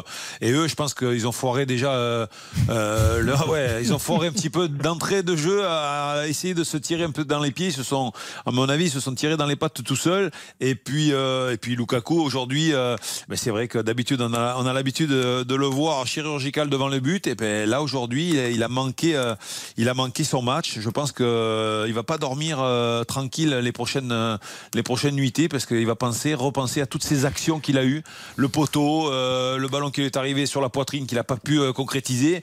Et, euh, et, voilà, ça va, être, ça, va, ça va vraiment ressasser dans sa tête. C'est dur hein, pour Romelu Lukaku parce ouais. que euh, paradoxalement, il a changé le visage de la Belgique, je trouve. C'est-à-dire que c'était Mertens hein, qui jouait. En hein. première période avec Mertens en pointe, c'était euh, catastrophique offensivement. Ils ont eu deux trois situations de contre, mais mais sinon euh, ça n'allait pas plus loin. Il y a une énorme maîtrise dans le cœur du jeu avec les, les trois. Je sais pas comment ils vont finir la Coupe du Monde les trois, mais ils ne sortent jamais. Brozovic, Kovacic et Modric. Modric. Non mais c'est énorme cet après-midi. Bien sûr, mais ils sont exceptionnels, mais ils ne tournent jamais. C'est-à-dire que je je sais pas comment ils vont physiquement comment ils arrivent à enchaîner, mais pour revenir sur la Belgique, ouais, Lukaku a changé beaucoup de choses en deuxième mi-temps. Mais il s'est créé beaucoup de situations, notamment la dernière et la dernière, un Lukaku en forme. Euh, normalement, ça finit au fond sans aucun doute. Euh, Karine, il n'y a plus, il n'y avait pas d'esprit d'équipe chez ces Diables Rouges et il n'y a plus de sélectionneur d'ailleurs après ce, cette Bérésie là. Oui, c'est un énorme couac en trois matchs. Ils ont marqué qu'un seul but et c'est Michi Batshuayi qui l'a marqué. C'est dire si euh, c'est un raté parce que évidemment il y a Lukaku mais qui a été appelé comme sauveur alors qu'il n'était pas prêt. Il était déjà d'ailleurs entré en jeu face au Maroc et il n'était pas apte à euh, jouer et à être le buteur qui. Avec Igor Tudor, il jouerait que dans 6-8 mois. Hein euh, Non, il mais là, était vraiment pas prêt, quoi. Tu sentais qu'il n'était pas prêt, qu'il était à court de Le rythme. pauvre, oui. Mais le souci, c'est qu'il y a des grands joueurs de cette nation qui n'étaient pas non plus au rendez-vous. À l'image d'un Kevin De Bruyne qui a eu des déclarations très fortes et qu'on n'a jamais trouvé dans cette Coupe du Monde, qui n'a pas pu rayonner comme il rayonne en Belgique et euh, à City. Euh, Thibaut Courtois, cet après-midi, il fait encore un grand match. Donc c'est dire si la Belgique a été en deçà de tout sur les trois matchs. Et évidemment, il fallait que ça s'arrête. Roberto Martinez, c'est logique. De toute façon, il a démissionné. S'il avait atteint les huitièmes, il y avait une option qui était euh, levée, mais c'est bien que ça s'arrête. Six ans. Et alors, je trouve ça sidérant dans sa déclaration de sortie. C'est-dire qu'il te Ah bah attendez, rappelle. ne dites rien. Ah On va l'écouter. Alors La réaction de sortie de, de Roberto Martinez. is is the time for me to pour moi to take uh, to accept that this de accepter que c'était le dernier match situation is very aujourd'hui. clear. Ma situation Uh, est très that was the claire. end. C'était Uh, la whatever fin, quelle que soit l'issue, que soit the champion du monde, que ce soit sorti à la phase de uh, poule. the end of- of the C'est la fin. it's got nothing to do with Et ça n'a rien à voir avec les limitations en phase de poule. M'énerve aussi, c'est qu'en fait, il a euh, reparlé de 2018 où ils avaient atteint la demi-finale. Il avait dit J'ai eu plein de propositions, mais je suis resté loyal à Belgique. Et oh, ça va, détends-toi. C'est déjà très bien que tu sois sélectionneur de la Belgique. Et finalement, tu les as pas amenés à un titre qu'ils espéraient parce qu'il y avait une génération dorée. Et là, c'est un énorme couac. En Ligue des Nations, quand tu mènes 2-0 et que tu perds 3-2, c'est aussi un énorme couac. Donc, il a eu quand même aussi des échecs. On lui enlève pas sa réussite à la Coupe du Monde 2018, mais il aurait pu partir en étant un petit peu plus sobre et faire un petit peu plus profil bas. Et alors, info Stéphane Powell, notre voix belge sur RTL, euh, qui nous dit euh, Roberto Martinez devrait aller à Anderlecht. Il garde une certaine cote en Belgique malgré les, derniers résultats. Donc euh, ça se rapproche entre Martinez et Anderlecht. C'est vrai que ça se termine mal, Alain Bogossian, cette génération dorée des Belges qui n'aura finalement rien gagné. La faute souvent aux Français d'ailleurs, en tout cas pour eux. Mais voilà, c'est terminé là. Euh, si bien, hein, c'est en 2018 qu'ils ont manqué le, le coche, euh, tant mieux pour nous. Mais euh, c'est vrai que là, quatre ans après, euh, ils ont revoulu un petit peu la, jouer la carte avec euh, avec les anciens. Malheureusement, voilà, ça n'a pas pris, la mayonnaise n'a pas pris, et vraiment, ça se termine très très mal quand vous êtes éliminé. C'est sûr au premier tour avec des, des idées plein la tête et des rêves plein la tête. c'est sûr que ça fait mal. Donc la- le départ de Roberto Martinez, on le comprend, et il y a peut-être quelques joueurs qui sont déçus, mais voilà, c'est la vie, c'est la vie d'un sélectionneur aussi. Euh, il faut savoir euh, des fois euh, laisser la place. Alors qui derrière d'ailleurs hein, On sait que l'adjoint de Martinez c'était Thierry Henry qu'on a très peu vu. D'ailleurs on l'a vu quand même aller consoler quelques joueurs avec les caméras. Euh, On l'a vu, on a vu une scène Lukaku qui pleurait un petit peu dans les bras de Thierry Henry parce qu'on rappelle quand même que Lukaku avait expliqué à quel point Thierry Henry l'avait fait grandir dans son poste d'attaquant parce qu'évidemment il avait pu euh, avoir les conseils d'un immense joueur. oui. Qui derrière euh, pour les Diables Rouges Il va falloir reconstruire, hein, ça va être évident. hein. Pas évident, pas évident. Il y a un nom qui revient avec beaucoup d'insistance, c'est celui de Michel Prudhomme. Euh, beaucoup, beaucoup d'observateurs du, football belge, euh, Stéphane Powell s'en parle beaucoup aussi et, très souvent de l'ancienne, euh, l'ancienne gloire, l'ancien grand gardien de but de la sélection des, Diables Rouges, ancien du, Standard, qui d'ailleurs était hein, entraîneur au, Standard il y a encore quelques mois de cela. Donc, ce pourrait être lui, le successeur de Roberto Martinez à suivre. Mais c'est un, homme qui insiste beaucoup sur l'humain, sur l'échange. Et je pense que ce, ce groupe aujourd'hui en, en a besoin. Après, euh, j'aimerais avoir un mot aussi pour la Croatie parce que J'avais demandé à Alain justement son Ah sentiment ouais. notamment sur ce milieu. Bah, je vais laisser Alain. Et sur Modric qui est absolument Je vais laisser Alain increvable et, et- Ah ouais, et- c'est- et impressionnant. Bravo à la Croatie en tout cas. Ouais, ex- exactement. Bravo la Croatie, parce que c'est vrai que bon, le milieu de terrain, vous l'avez souligné, il est increvable. Euh, malheureusement, euh, je pense que il va falloir qu'il qu'il fasse tourner. Enfin, je sais pas, mais si, parce que sinon, ils vont pas réussir à aller, aller très très loin, parce que la fatigue, elle va, elle va commencer tous les quatre jours. Et puis, euh, c'est des, des joueurs qui ont quand même de l'expérience, mais à l'arrivée, ça, fatigue beaucoup. Mais par contre, quelle solidité défensive aussi. hein, il faut le dire aujourd'hui. aujourd'hui, ils ont été très très solides défensivement. Pas encaissé de but face à une équipe de Belgique, même si euh, ils, sont- ils ont été aidés par euh, la défaillance de Lukaku. Mais quelle équipe de, de Croatie qui a su Alain. tenir tête? Oui. Là, on a, on a de, de beaux joueurs depuis le début de cette Coupe du Monde. Je pense à, à Gakpo, notamment le néerlandais, qui, qui rayonne offensivement. Il y, a, il y a un joueur qui est impressionnant, qui l'est euh, avec Leipzig. Ouais, Euh, David le connaît, mais, mais Gvardiol, aujourd'hui, il a fait un match exceptionnel. Il masqué. fait, ouais, il fait une Coupe du Monde de très très haut niveau et Pas loin d'être l'un des meilleurs de Leipzig en ce 90e. moment. Ouais, mais il fait Il partie de, il fait partie de l'un l'un des meilleurs joueurs pour moi hein, de, de ce mondial pour l'instant. Et attention aux Espagnols parce que si ça, Espagne-Croatie ce, pour ce l'instant, huitième se profile pour le moment, euh, il va avoir du travail parce que Gvardiol vraiment c'est c'est assez impressionnant.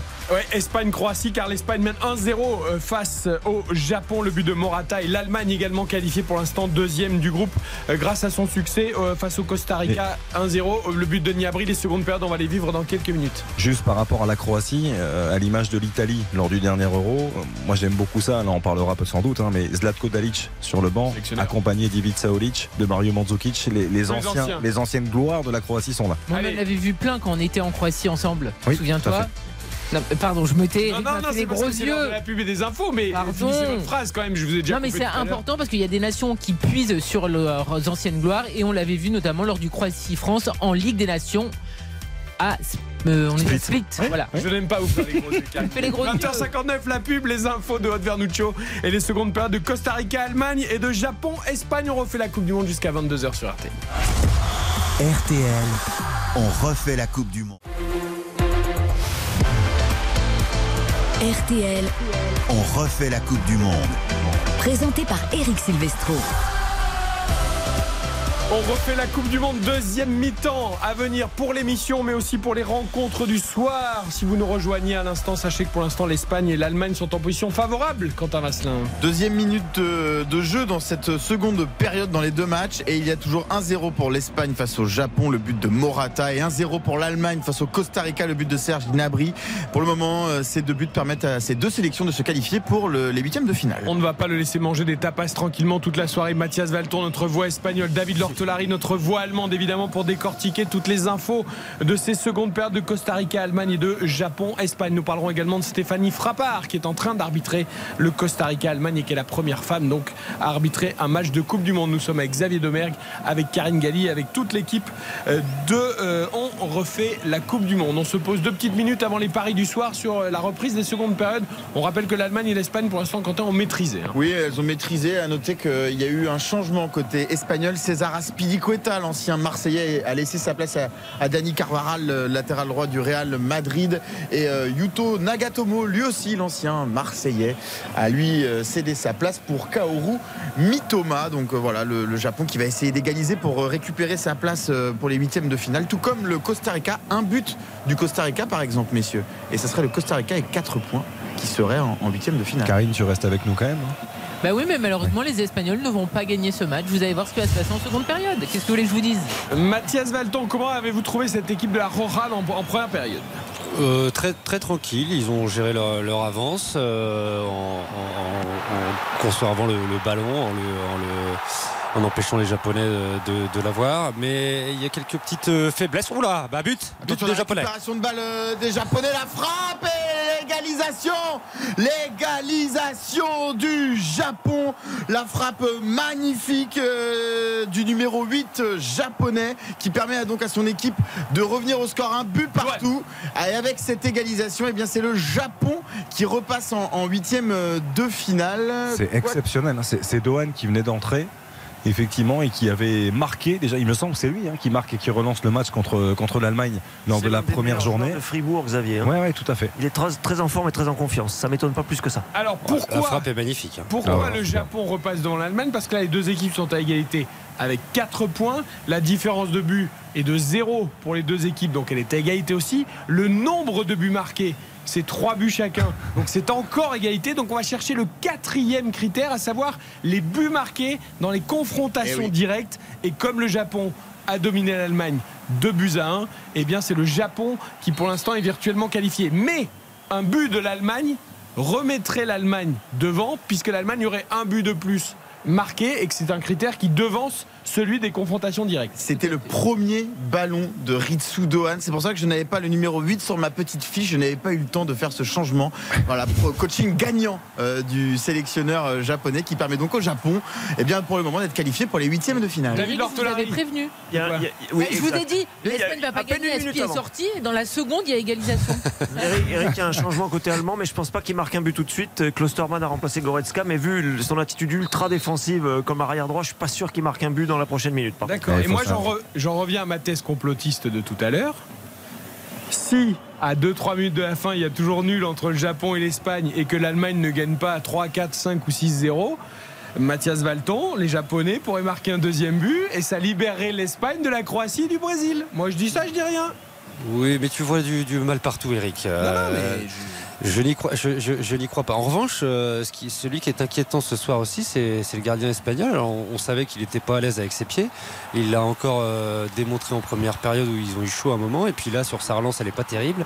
Et surtout, même avec ses mains, là, sur le but, il est quand même. euh, il pousse déjà pas beaucoup sur ses pieds. Et puis, il a la, il a la main molle. Oh là là, les Japonais.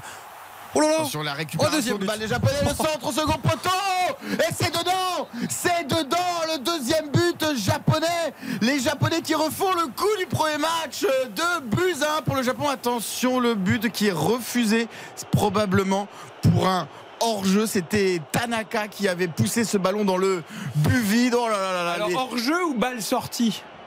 On va voir, on va surveiller, mais semble-t-il, en effet, ce but risque de ne pas être validé. Euh, je vous dis, euh, l'Espagne est tranquille. là. Elle voit que l'Allemagne ne fait pas de carton.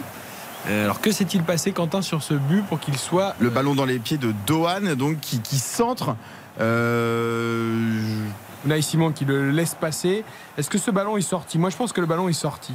Et le ballon est, Ouais, il est sorti, sorti. entièrement. Il est sorti voilà. Donc il aura 6 Il est mètres pour l'équipe espagnole où Naïsima de pouvoir se dégager. Gros coup de chaud dans la défense de la Rora. Et donc toujours un but partout. A priori, on attend la décision finale du VAR. Mais toujours un but partout entre le Japon et l'Espagne. C'est chaud. Non, mais s'il y a un problème avec le VAR, vous me demandez parce Bien- que bien vu, monsieur euh, le but Bien tunisien avec le, le VAR, avec l'arbitre qui regarde, on l'a senti aussi sur Oui. RTL. Et voilà, la, mau- la mauvaise foi, vous savez, Mathias Valton, la mauvaise foi, de voir le mal partout, ça aide parfois.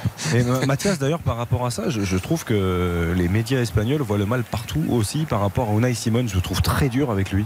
Je, je- Oh. je trouve que c'est un très bon gardien sur sa ligne. Enfin, Oui. J'ai quand même du mal à.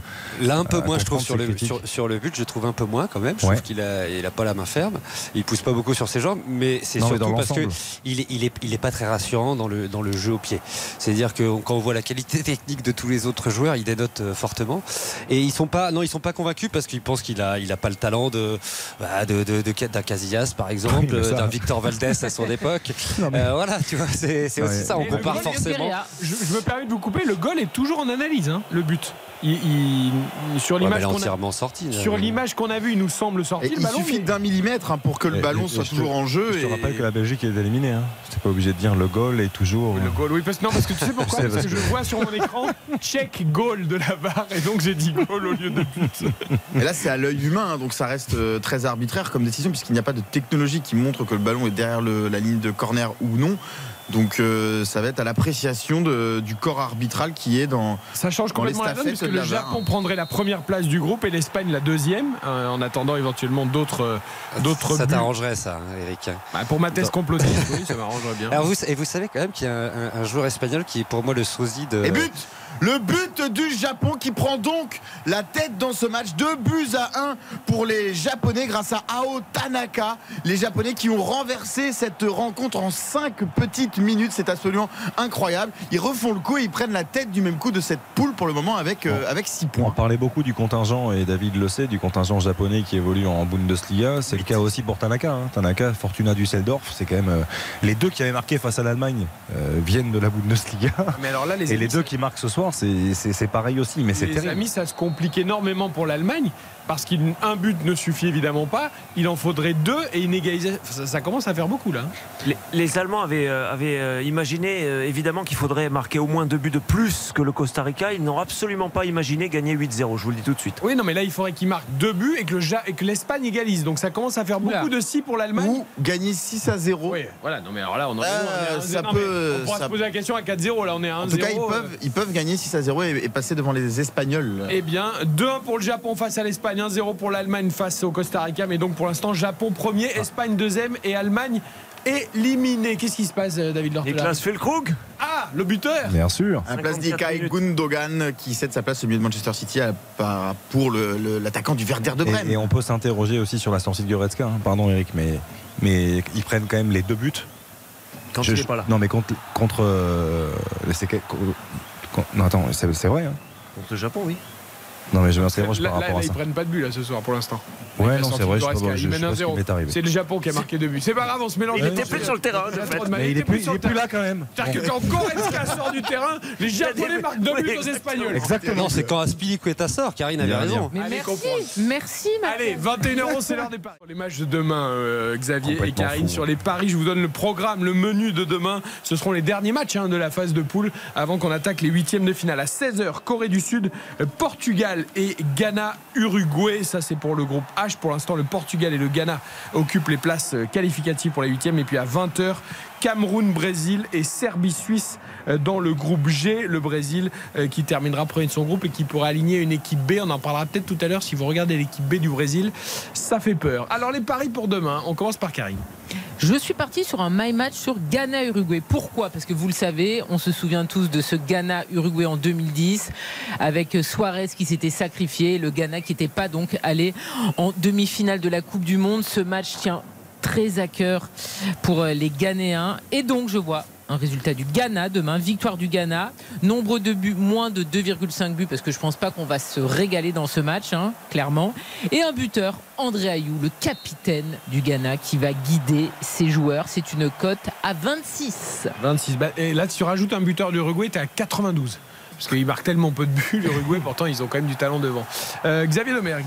De mon côté, je suis parti sur euh, l'une des affiches de, de demain, Cameroun-Brésil. Qu'on vivra sur euh, RTL grâce à Hugo Hamelin. Exactement, qu'on vivra, on aura la chance de vivre sur, sur RTL. Tu parlais de, de l'équipe B, entre guillemets, du, du Brésil, qui aura fière allure. On, on attend de voir l'équipe hein, mise en place par je vous la pour ce donne deuxième match. Ederson, Dani Alves, Militao, Bremer Teles, Fabinho, Guimarèche, Anthony, Rodrigo, Martinelli, Rezus. Non, mais là, pour le coup, il change tout en plus. Non mais voilà, non, mais si Ah, tu mets le, ce que je veux dire, c'est que si tu mets vraiment une équipe B avec les Ah, mais 11 là, là, changements, oui, non, ça- tu peux avoir ça- cette équipe-là. Ça a de l'allure, non peu Bah, C'est-à-dire que la A est championne du monde et la B est vice-championne du monde. Non, C'est assez impressionnant. Donc dans tous les cas, effectivement, je, même par rapport à ce que vient de dire Eric, je vois une victoire du, du Brésil, mais je vois aussi le fait que les deux équipes marquent. Je m'attends à un match très ouvert parce que les Camerounais nous ont séduits quand même aussi depuis le début de, de cette Coupe du Monde. Euh, je suis parti sur un score euh, exact multichance de 1-2 ou 2-3, donc pour le, le Brésil. Buteur multichance, Eric Choupo-Moting ou Gabriel Jesus. Ça nous fait une cote de 9. Code de 9 pour Xavier Demergue donc sur ce match Cameroun-Brésil euh, demain soir à 20. Allons-nous assister à une nouvelle grande surprise dans cette Coupe du Monde 2022 avec l'élimination de l'Allemagne qui mène pourtant au score face au Costa Rica? Mais c'est insuffisant puisque le Japon actuellement domine l'Espagne de 1 réponse après la pub. RTL, on refait la Coupe du Monde. On refait la Coupe du Monde. Eric Silvestro sur RTL. Et nouvelle sensation dans cette Coupe du Monde Avec l'égalisation de Yeltsin Taïeda, le joueur du Costa Rica, face à l'Allemagne euh, sur l'une des premières occasions hein, du Costa Rica dans cette rencontre. Un but partout. Nous arrivons à, l'heure de jeu, les Allemands qui sont plus que jamais dos au mur pour le moment, avec seulement deux petits points dans cette poule à l'heure où l'on se parle. Le Costa Rica lui revient à égalité avec l'Espagne, mais il a une différence de but largement négative par rapport à la Rora. Mais dans l'état actuel des choses, si le Costa Rica remet un but, eh bien l'Allemagne et l'Espagne passeraient à la trappe, ce qui serait quand même le coup de tonnerre avec la Belgique qui est déjà sortie tout à l'heure. On aurait eu une journée euh, euh, terrible pour les favoris. Incroyable. Non mais là franchement moi je suis C'est hallucinant. Là je suis quand même sur... et puis il y a un but du Costa Rica. Si, si le Costa Rica gagne, bon, non mais Bah ouais, t'imagines Costa Rica-Japon qui sort de ce groupe-là? Après, bon, les Allemands, c'est quand même terrible. Ils laissent des boulevards. Non, et puis il faut, faut quand même parler. Alors moi je veux bien qu'on parle toujours en bien de Manuel Neuer. hein. Je, je trouve que depuis le début de la Coupe du Monde, euh, dans le match face au Japon, il y a quand même un ballon qui est relâché plein axe. Donc effectivement, la première frappe était belle, David. Mais le ballon est quand même relâché plein axe et le Japonais marque derrière. Là, Ah, mais là, Là, là, la tête, elle est, elle est un peu piquée, ça prend de la vitesse sur la pelouse, mais je pense que tu peux faire mieux. Tu la relâches encore, tu prends le but dessus. Euh, je, je trouve que ça commence à faire euh, beaucoup quand même. Et Moussiala à l'instant qui touche le poteau, une frappe déviée par Keller Navas, une grosse grosse occasion pour les Allemands qui ne reprennent pas l'avantage dans cette rencontre. Toujours un partout entre le Costa Rica et l'Allemagne, 60e minute de jeu. Et Mathias Valton a rangé euh, le Manchego, a rangé le Ramon, a tout rangé parce que là l'Espagne est menée et un but du Costa Rica éliminerait l'Espagne. C'est complètement fou.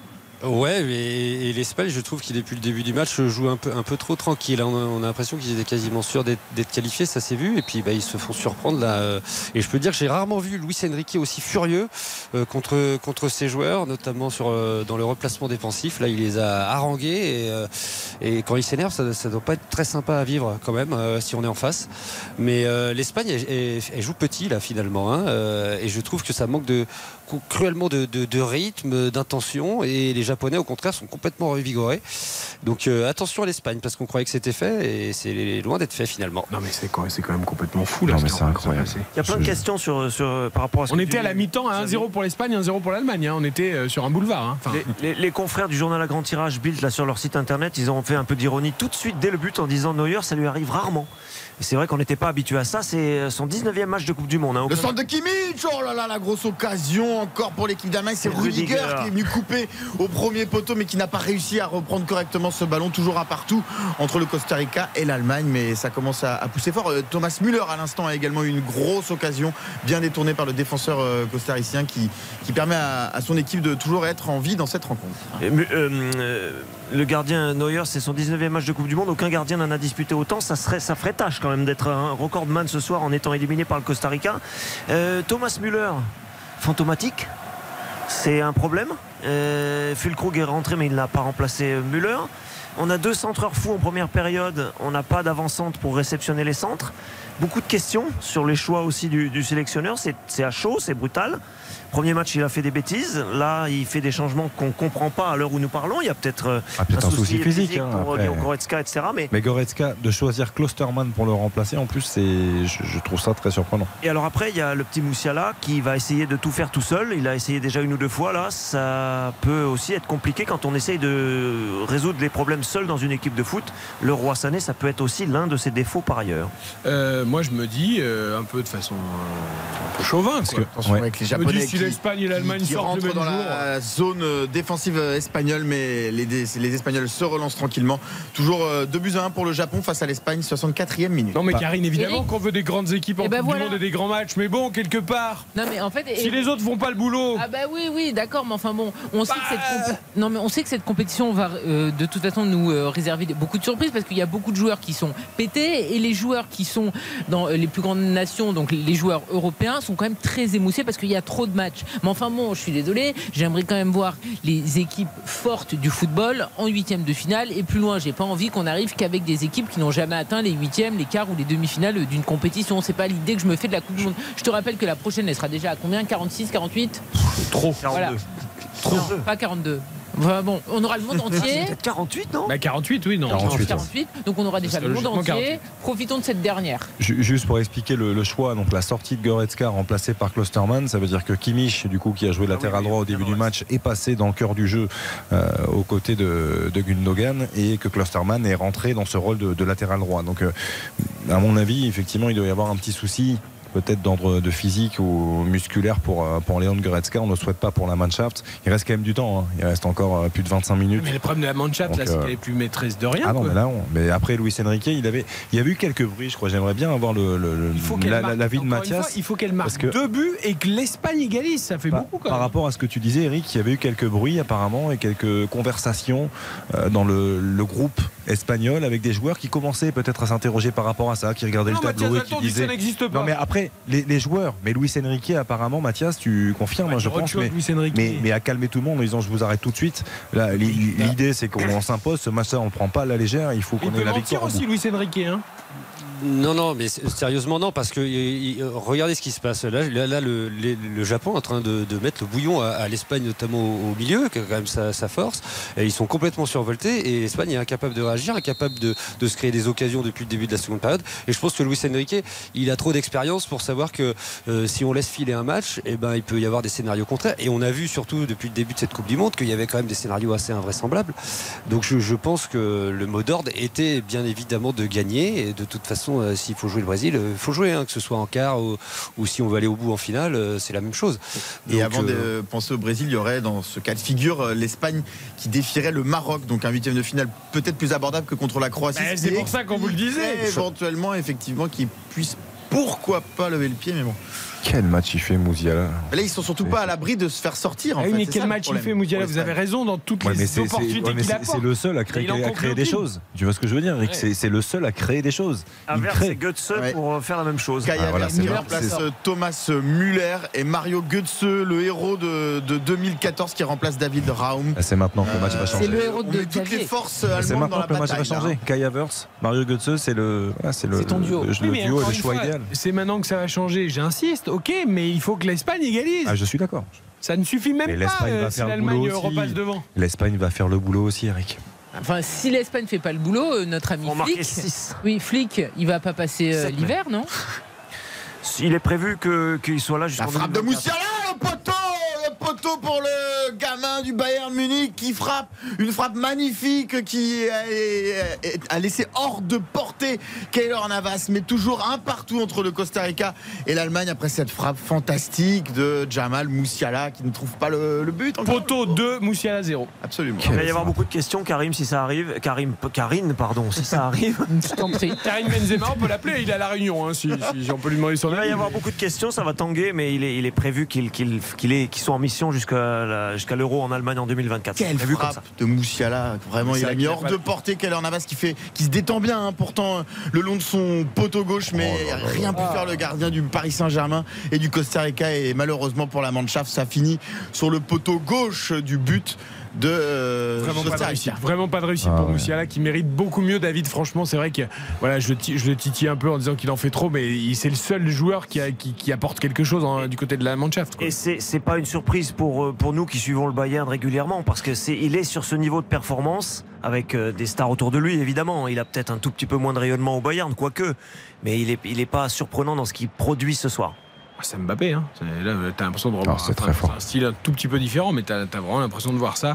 Euh, en tout cas, c'est assez impressionnant. Côté espagnol, j'ai l'impression qu'on lance aussi des, Ouais. des forces vives pour quand même essayer d'assurer, peut-être au moins d'égaliser pour pas être Jordi- dépendant du Costa Rica. Jordi Alba et Ansu Fati qui entrent sur la pelouse à la place d'Alejandro Balde qui a pas brillé dans cette rencontre et à la place du jeune Gavi donc euh, voilà le, le Barça le Barça l'Espagne qui tente de se relancer Mathias Zatton, il va quand même y avoir des interrogations, quelle que soit l'issue, euh, même si l'Espagne se qualifie, parce qu'il y avait eu cette démonstration 7-0 co- contre le Costa Rica.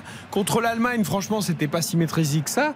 Et là, euh, contre le Japon, c'est encore moins bien. Donc, euh, on est un peu sur une phase plutôt Descendante. descendante.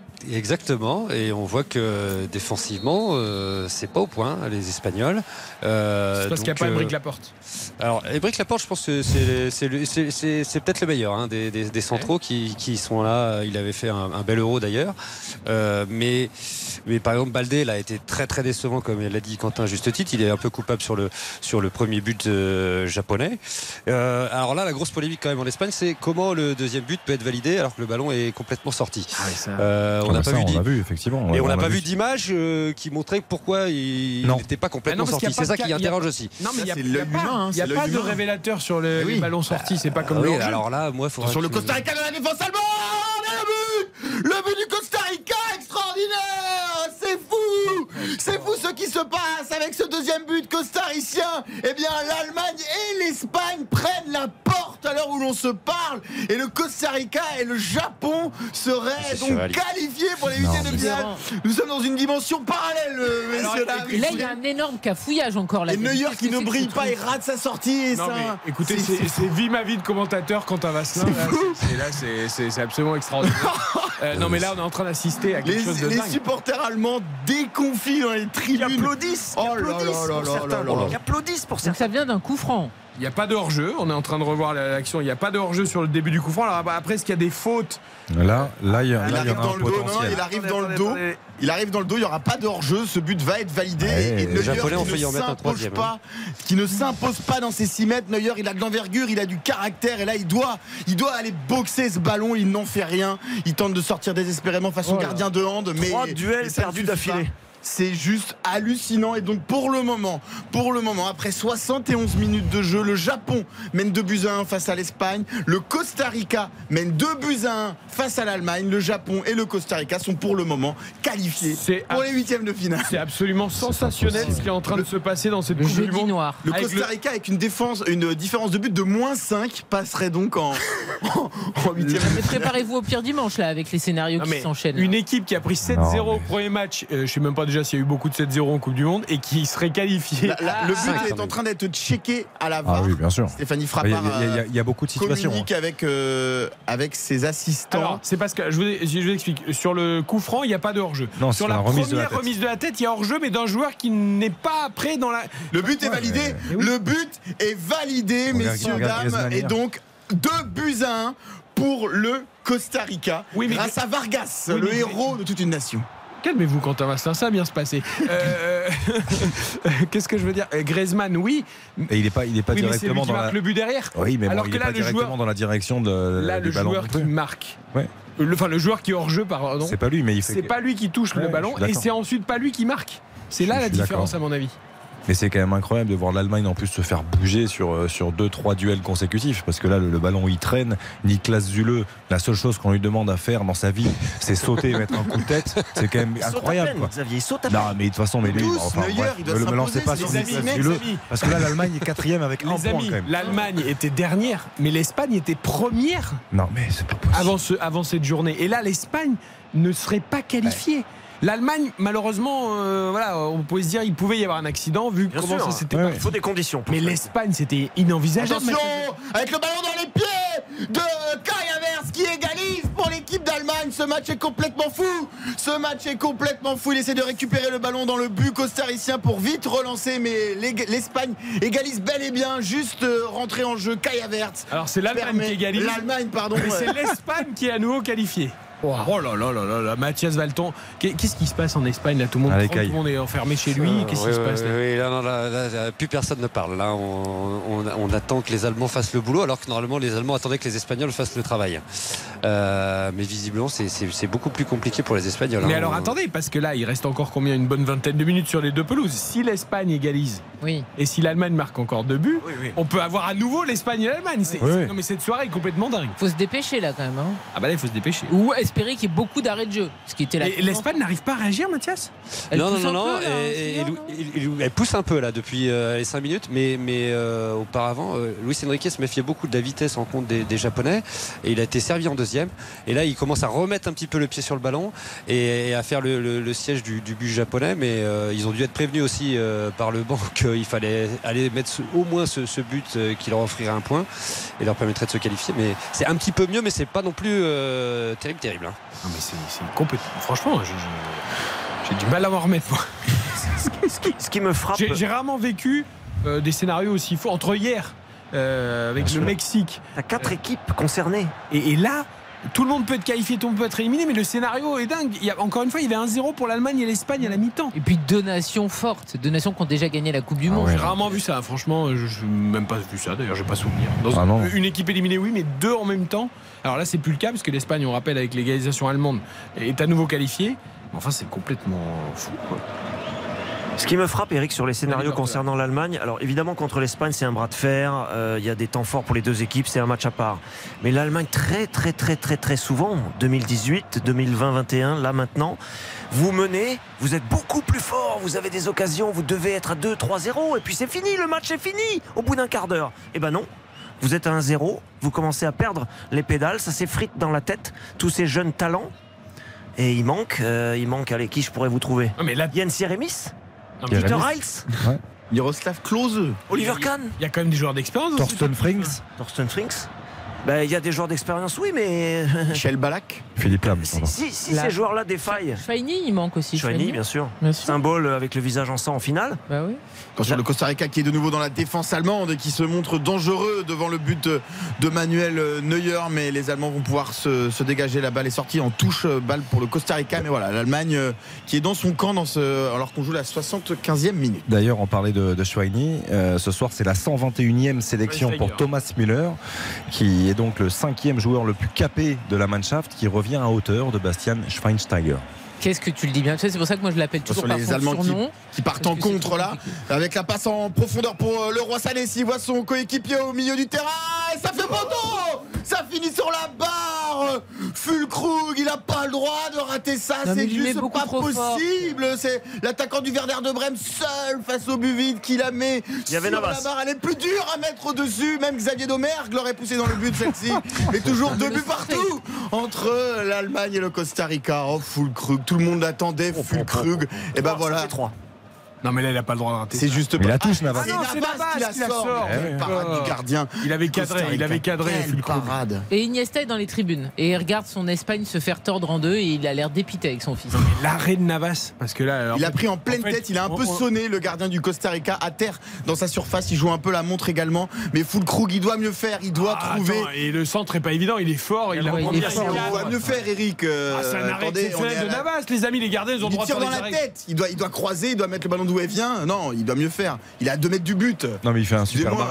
C'est pas dans mais- la mais- tête, doit- c'est un arrêt du bras. Oui, non. Non, parce que je, je pense, je pense qu'il le prend de la tête, euh, Navas, parce qu'il se jette vraiment, il s'étend tout son long et je pense qu'il a un peu de réussite, bien sûr, sur l'arrêt. Lewandowski, s'il Mais- a la même contre la France dans 3 jours, euh, je peux vous dire qu'il va au je suis fond. désolé, mais je, je pense qu'il la touche de la main et que c'est un super arrêt. Fulkrug, il essaye, il, a, il, il la frappe fort, euh, première intention sous la barre. Main, main, main. Il nous le dit, Lucas, main. Bah oui, c'est de la main. Oui, c'est un arrêt de la main. Mais peu importe d'ailleurs, Navas se jette bien. Monsieur le réalisateur, vous qui avez Excusez-moi, ralentis, Clairefontaine, j'ai fait la même et c'était la main droite, hein, c'est-à-dire vous avez fait la même que Navas? Entre autres. Mais Ah, vous j'ai- êtes blessé derrière. J'aurais préféré que t'en fasses plus, hein, parce que ça n'a pas suffi. Pour le tournoi de la presse, hein, où RTL n'a pas, RTL M6 n'ont pas, n'ont pas brillé. Non, mais cette Soyons- année, ce ce sera une autre histoire. Soyons honnêtes. Ça Euh, part de là, Xavier. Alors, deux, alors, on en est où là? Parce que Costa Rica, Allemagne, 2-2. Deux buts partout entre le Costa Rica et l'Allemagne. On joue la 77e minute. Oh, Deux buts à un pour le Japon face à l'Espagne. 78e minute également. Pour le moment, l'Espagne et le Japon sont qualifiés pour les huitièmes de finale, mais tout peut encore évoluer. Ça va Mathias Valton, le cœur tient? Euh, on respire pas beaucoup. On respire pas beaucoup et en plus les Japonais défendent très bien. Alors ils sont tous euh, dans leur surface, mais et l'Espagne a les pires difficultés à, à- à tirer au but. Donc Oh là euh, voilà. Mais on s'attendait pas du tout à ça. Alors même. sachez que vous, vous ne respirez pas bien. David Lortelari ne respire plus Ah du oui, tout. je respire plus du Il tout. est- Je confirme, Depuis Eric. environ 45 minutes, il est prêt à battre les records du monde. Euh, il se dit mais c'est pas possible, mon Allemagne va encore quitter la Coupe du Monde en terminant euh, quatrième du groupe comme en 2018. L'histoire se répète, c'est horrible. Là, il pousse quand même. hein. Il y a encore un corner. Ils peuvent aller le mettre. Battu, battu par le Japon et le Costa Rica, quoi. ça fait mal. hein. Alors les- oui. Non, ils vont marquer, David. Ah, mais ça change rien. Oui, Ça bah, suffit pas. Oui, bah, ils auront fait le job. eux, Hein. Ah, c'est un petit petit pavé dans la mare des job. Espagnols au passage. Elle a raison. Elle a raison. Non, mais il n'y a pas de complot, il n'y a pas de calcul, il n'y a rien. non, mais ça n'existe pas. Mais non, c'est la thèse de Karine qui est bonne. Regardez, sortie d'Aspilicueta, tout est déréglé. Voilà. Voilà. Je trouve d'ailleurs, Mathias, que tu dis pas assez de bien de César Aspilicueta et du J'adore. Bah oui, j'adore César. Et, il est très très plus. important dans la sélection parce que c'est c'est vraiment un leader. euh, c'est quelqu'un qui a énormément d'expérience euh, et on l'a vu là, il sort et là tout tout tout, tout fout le camp quoi. Ah oui. Mais euh, non non, mais tu as raison Ka- Karine parce que il a fait il fait énormément de bien à cette jeune génération. Il les encadre, il les conseille beaucoup euh, et sa voix porte un peu plus par exemple que celle de Busquets. Et David Ortuari, quand même, sur ce match, on a vu toutes les carences allemandes. C'est-à-dire, ils, ils arrivent à mener un zéro rapidement, les Allemands. Mais derrière, ils n'arrivent pas. C'est vrai que les attaquants sont quand même en manque de réussite. Et derrière, le problème, comme c'est fébrile, et ben, n'importe quel moment, ça peut craquer. Exact, et surtout le réalisme, Chancen fait Atum, comme on dit en Allemagne. Il n'y a pas, y a pas de réalisme. C'est oui, c'est un c'est voilà, il y a pas on a 15 occasions, 20 occasions, 25 occasions, il va y avoir beaucoup de tirs cadrés, vous allez voir ce soir les statistiques. C'est complètement fou. Non mais continuez les Allemands, continuez à mettre Niklas Zule en défense centrale et puis latéral droit avec le... Continuez à faire ce genre de choses, c'est bien. Alors, qu'est-ce qui se passe? Est-ce qu'ils arrivent à pousser un peu les Allemands quand même? J'en peux plus. Les Allemands sont dans le camp euh, du Costa Rica, mais ils s'exposent à, à quelques contres des Sud-Américains, enfin des Américains de- du centre plutôt d'ailleurs. Et, euh, et donc toujours deux partout entre le Costa Rica et, et l'Allemagne, mais, euh, mais voilà, il, il leur faut au moins les, aux Allemands pour, être, pour vouloir se qualifier au moins 4 buts. Donc dans l'état actuel des choses, c'est pas suffisant. Alors que là, le Costa Rica qui part en contre et Rudiger qui revient bien sur euh, l'attaquant euh, costaricain.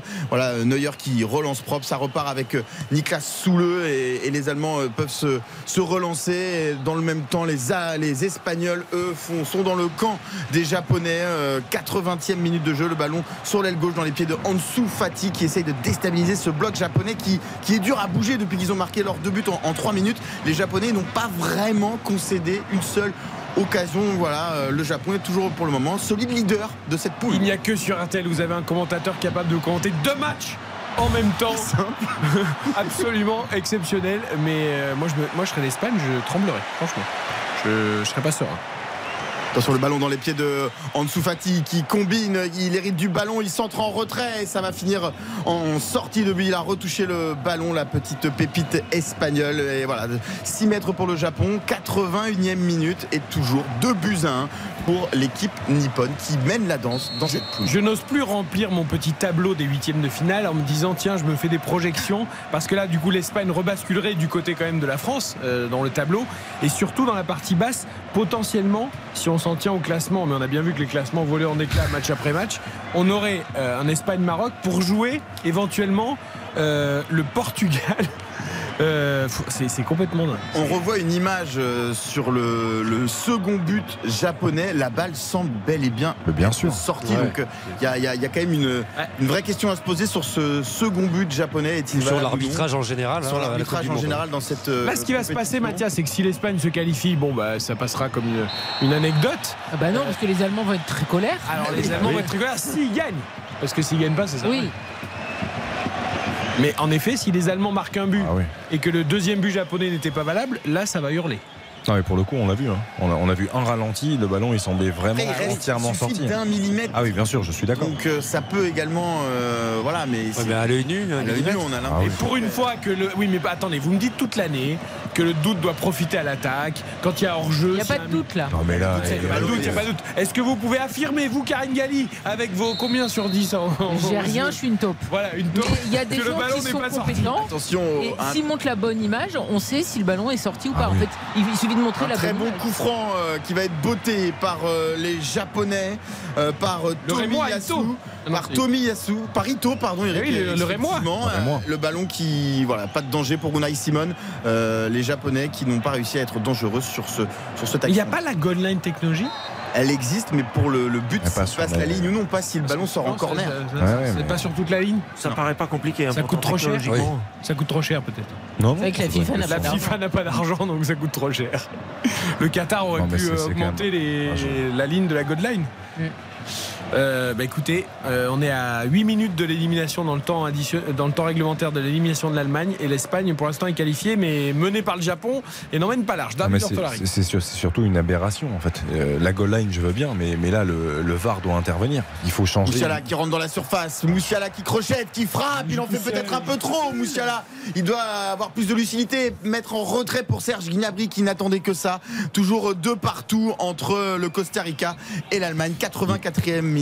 Il faut, il faut changer les critères, il faut changer. C'est pas possible que, que là le VAR ne puisse pas dire à un moment donné quand il revisionne le but, dire que le ballon est sorti en fait sur l'action, sur l'action qui, qui amène le, le ballon dans la surface, sur ce centre. C'est pas, je trouve ça quand même particulièrement aberrant. Totalement. Allez, plus que 7 minutes dans le temps réglementaire et attention. Attention aux Japonais qui contre encore ce- cette équipe espagnole, mais le bon retour défensif de Dani Carvaral qui glisse à Unai Simon et les Espagnols qui peuvent se relancer. Deux buts à un pour le Japon, 84e minute de jeu face à l'Espagne. Dites-moi, euh, Mathias Alton, vous qui voyez tout tranquillement euh, depuis Pas chez vous, euh, sur le contre japonais, là, il n'y a pas une énorme faute espagnole? Euh, Il n'y a si, pas mais- un énorme tampon là? Non, non, mais il y a un énorme euh, tampon. Et, Et c'est puis- Busquets, non? et, et- et surtout, ce qui est. Ce qui est- ce qui est Attention plus- Le but Le qui vient couper un ballon centré magnifiquement par Serge Gnabry et il vient couper au second poteau et pousser dans le but des Costaricains. 3 buts à 2 pour Kai Havertz qui a marqué un doublé. En 10 minutes, il vient à peine de rentrer en jeu, le joueur de Chelsea, et il fait la différence alors qu'il était mis au banc par son entraîneur. Belle réponse. Ben oui, mais l'Allemagne est toujours éliminée, ça ne suffit pas. Il faut un but espagnol face au Japon. Quel centre Sinon, les, Ja- les Allemands, malgré leur succès 3 buts à 2 contre le Costa Rica, ne gagneront pas et ne seront pas qualifiés. Ils termineront troisième de leur groupe. Il faut absolument que l'Espagne marque face au Japon. Havertz qui, comme à son habitude, est très heureux d'avoir marqué ce doublé. Ah Pour une fois, on peut le comprendre puisque ce but, pour le moment, ne sert pas à grand-chose. Non, et puis c'est, il a eu un choix fort hein, de, de laisser Havertz sur le match précédent euh, sur le banc. Il n'est pas rentré un seul instant du match. Mais là, il, il fait deux, il, fait, il a deux occasions. Il fait deux tirs cadrés, deux buts. On parlait Ah, de c'est Chancel. Fervertou, manque de réalisme. Enfin, et là, euh, bah, lui, bah, et voilà, deux occasions de but en cinq minutes. Tout, tout doit se passer maintenant du côté de l'Espagne qui doit égaliser face au Japon pour permettre à la Mannschaft de passer en huitième de finale. Sinon, ça sera la porte pour les Allemands. De toute façon, les attention avec le ballon encore pour Kai Havertz, c'est la parade cette fois-ci de, de Keller Navas et euh, en deux temps le gardien va pouvoir relancer le Costa Rica qui lui n'a plus beaucoup de chance. Ils peuvent de marquer en encore. hein. week-end. Parce, que, marquer. parce que franchement, ça passe comme Ouais, dans mais du beurre là défensivement. Oui, mais il faut qu'ils en marquent Merci. 4. Ah oui, mais bon. Oui. Enfin, la polémique va être énorme. Si l'Allemagne Ah passe oui. à la trappe, c'est une erreur Ah oui. énorme. Parce que là, si le but du Japon n'avait pas été aidé, l'Allemagne serait Bah qualifiée. Exactement. poser une réclamation. Bah bien sûr, Ah oui. mais ça n'aboutira pas. Ah, de. Non, mais potentiellement, l'Allemagne peut en mettre 4, encore maintenant. hein. Parce que là, il y a des boulevards derrière. 4 en Je- 5 minutes. Mais Ah oui. Il n'y a que le PSG qui est capable de prendre 4 buts en, en 7 minutes. Mais non, mais, non, mais il reste quand même du temps déjà. Quand on regarde, il reste 4 minutes dans le temps réglementaire. Le temps additionnel sera conséquent comme d'habitude depuis le début de cette Coupe du Monde. Moi, je, je pense que l'Allemagne peut, peut en coller 4. Ils ont des espaces énormes. Il y a eu deux poteaux. Enfin, il y a, il y a- il y a quand même même. des, les trois. Il y a quand même non, des mais non, attendez, je dis des bêtises. Mm. Parce que c'est pas les buts marqués qui comptent en premier, c'est la différence de buts. L'Espagne a plus 6, l'Allemagne 0, il faut qu'ils en mettent 6. Quoi? Ben oui. Ah, là, le premier critère, Ah. c'est bien la différence de but générale. Il faut qu'ils gagnent Oui, 9-2. général. Et donc, Ouais, ils, ont, il- ils ont 6 buts. Ils donc, ont, il y a ouais, 6 c'est buts de retard. Je veux bien qu'il y ait des boulevards, mais ils vont pas mettre 6 Moi, je, buts. mise plus sur, je mise plus sur les Allemands que sur les Espagnols hein, sur la fin de match quand même. Mais non mais attendez, moi vous me faites dire ce que vous voulez, les Espagnols ils savent très bien là qu'il n'y a plus de danger puisque le Costa Rica doit marquer deux fois pour les priver de huitième. Ils sont deuxième, ils évitent le Brésil, ils évitent la Croatie. Ils vont y aller tout doux les Espagnols. Mm. Tout doux. non mais autant tout à l'heure quand le Costa Rica a marqué, ils étaient obligés de marquer. Autant là, les Espagnols ils n'ont aucun intérêt à pousser. Mais ils sont allés en plus tout ils éliminent l'Allemagne. En hein. plus ils éliminent l'Allemagne. Ah bah là ils vont tout doux là, c'est sûr Ouais, qu'ils euh, font la passe à 10. Et ils ont l'info, évidemment qu'ils ont On retrouve une Espagne qu'on n'aime pas, une Espagne qui, qui tourne autour du pot, euh, qui n'arrive pas à pénétrer la surface et se créer de vraies occasions.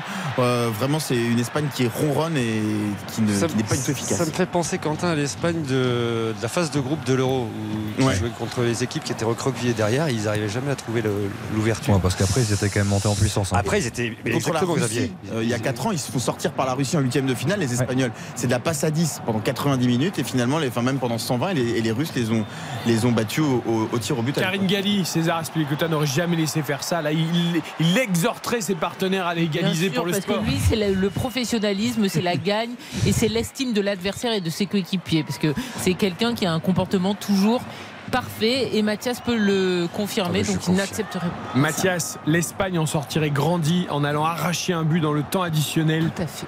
D'abord pour euh, entretenir la dynamique sans défaite et ensuite respire, moi. pour dire voilà nous on a requalifié l'Allemagne parce qu'on a on est On a peur prend, de personne. personne. Il Oui, l'a pour dit, la- l'amitié hispano-allemande aussi, là, parce que sinon ils vont nous en vouloir un petit peu les, les Allemands. David, tu m'excuses d'ailleurs, hein, c'est pas de ma faute, je joue pas, mais c'est pas brillant. Attention, le ballon dans le dos.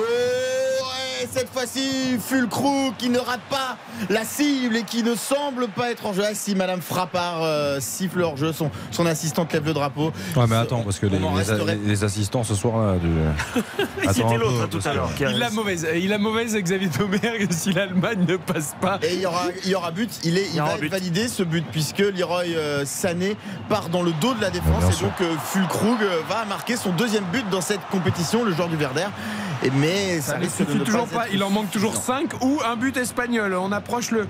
le- Attention la frappe Oh là là la grosse frappe espagnole repoussée par le gardien japonais par euh, Gonda. Très très très belle frappe. C'était, si je ne m'abuse, Carvaral qui a décoché cette frappe de 25 mètres magnifique euh, mais qui ne, qui ne trouve pas la cote. Ou Asensio plutôt, c'était Asensio. Et là le 1-2 avec Daniel et c'est encore une fois stoppé par euh, le gardien nippon, par Gonda qui avait fait un très très très gros match face à l'Allemagne qui s'était un peu troué face au Costa Rica et là qui bah, du coup il écœure encore les Allemands finalement. Mais il a jamais frappé aussi mollement euh, Daniel Olmo de Ouais, toute sa vie là non possible. C'est pas possible de, c'est- c'est- qu'il passe au gardien, quoi. Bon, après, c'est pas un numéro 9, hein, Olmo. On sait qu'il il est capable de marquer, de donner des passes Il est un décisives. peu mais en, déséquilibre, il, il rate sa, course- enfin, sa course qui, qui ne lui permet pas de, de mettre son pied d'appui au bon endroit pour. Et il y a bien vérification VAR pour le quatrième but éventuel de l'Allemagne. Euh, Stéphanie Frappard est à l'écoute de son oreillette euh, pour son premier match euh, donc de Coupe du Monde. Elle va aller écouter. Ah, ah, bah, peut-être un souci de, de pile ou de, son parce qu'elle se rapproche du quatrième arbitre. Elle n'a plus, de son. Elle n'a plus de son et son quatrième arbitre est en train de lui dire voilà, elle me dit, elle, elle explique que ça ne marche plus. VAR et, Et oui, but. et le but est validé. Euh, Effectivement, il y a un- il y, a un défenseur euh, costaricain qui, qui, qui a couvert euh, le, le débordement de Leroy Sané. Et donc, le centre en retrait est valable. Et ce but dans le but vide de Fulkrug, son deuxième en Coupe du Monde, euh, est donc validé. 4 buts à 2 pour l'Allemagne qui donc condamne le, le Costa Rica qui ne reviendra pas dans cette rencontre. Mais tout, tout maintenant va se jouer euh, sur la pelouse du match entre le Japon et l'Espagne. Il y a 7 minutes de temps additionnel et le Japon mène toujours pour le moment de buts à 1. Il faut un but espagnol pour La- qualifier les Allemands. Et la classe de Leroy Sané, moi j'a- j'adore ce genre de geste. Ça, c'est- ça fait partie de mon- d'un de mes gestes préférés. Le- la remise de la poitrine comme ça pour offrir. là, oh là, là, qu'est-ce que c'est qu'est-ce que c'est beau. L'Allemagne pas suffisant sans doute, mais c'est beau. 4-2 mais qui est toujours éliminé. Il faut un but espagnol, on le rappelle, David Lortois. Les Allemands pourront s'en prendre quand même. Ils menaient 1-0, ils avaient tout pour euh, réussir. Totalement.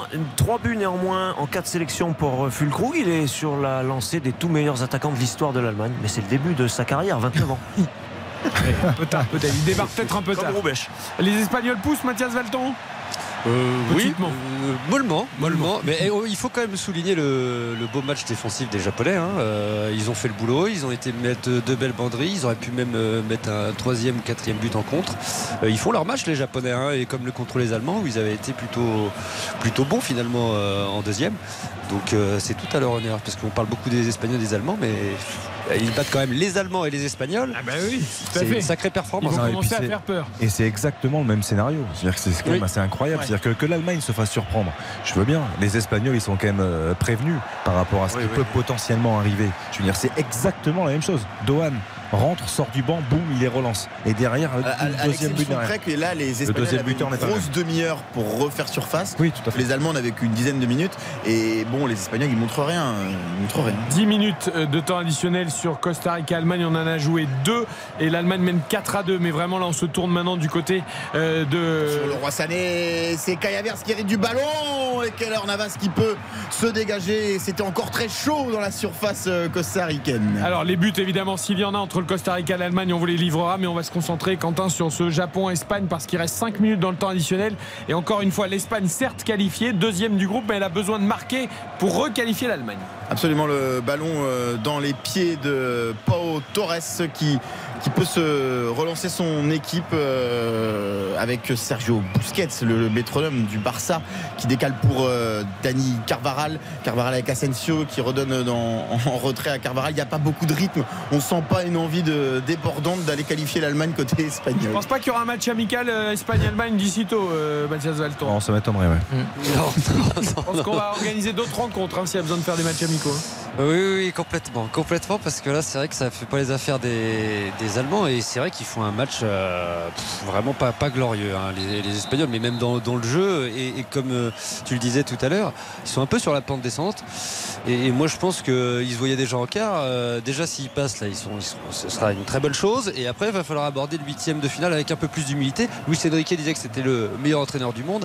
Euh, il va falloir qu'il Ben, redescende un petit peu. Le problème, c'est que la France, on peut dire, voilà, il y avait 9 changements, ils n'ont pas joué la Tunisie, ils déjà qualifiés. Là, l'Espagne, euh, entre le nul contre l'Allemagne et la défaite contre le Japon, euh, avec quand même pas mal de titulaires, mine de rien, sur la pelouse. euh, Ah, oui, oui, c'est- clairement pas les meilleures conditions pour aborder les huitièmes de finale. Mais Luis Enrique a vraiment dit qu'il était le meilleur sélectionneur du monde. Mais Meilleur entraîneur, entraîneur hein, du monde, hein, sélectionneur, entraîneur tout compris. ah, oui, il a Ah, dit il a entraîneur parce que ça va pas, il n'y a pas d'entraîneur. Il a quand même un boulard absolument incroyable. Ah, je te confirme. Et puis il a une haine des journalistes qui est, qui est- qui est assez, assez exceptionnelle aussi, quoi. Hansi Flick a enfin compris, la 94e minute, c'est Mathias Ginter qui a remplacé Niklas Absolument. Zule, mais sauf le problème, c'est que c'est trop tard. En fait, c'est. Tout a été trop tard, hein, par ailleurs, sur les changements. Averts, quatre occasions. Il a été dangereux à chaque fois. Il marque deux buts. Ça sera, c'est bon pour les matchs à venir, mais ça sera plus la Coupe du Monde. Il y a des chances. Allez, l'Espagne qui tourne tout de même autour du but du Japon. le centre qui euh, pénètre dans la surface japonaise, mais ils peuvent se, se dégager les Nippons. envoyer une grande, une grande banderie dans le, dans le camp espagnol.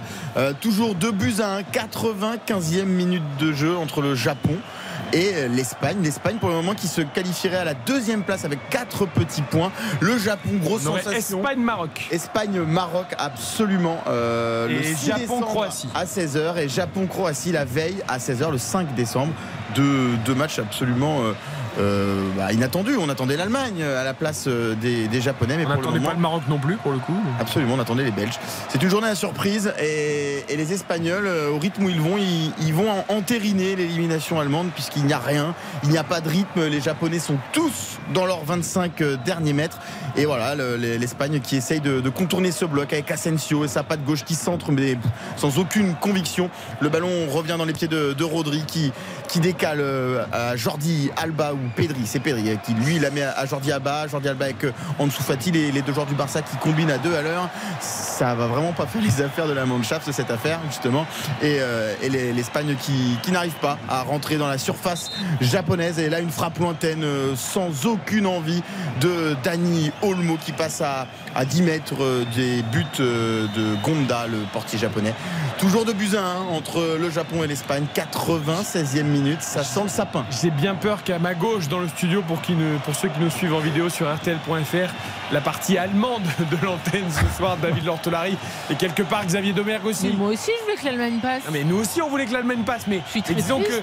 que chez Xavier Domergue et David Lortolari, la déception va être encore plus Ah oui, importante. parce que Xavier a cru à Götze, il a cru à. Non, non, c'est pas que Götze. C'est-à-dire que j'ai- j'ai quand même un faible pour l'Allemagne et pour la Bundesliga depuis quelques, années. il a touché un ballon depuis qu'il est rentré Non, non, non. pas trop Pas trop, ça a trop vite. Non, non, non, en revanche, oui. hein.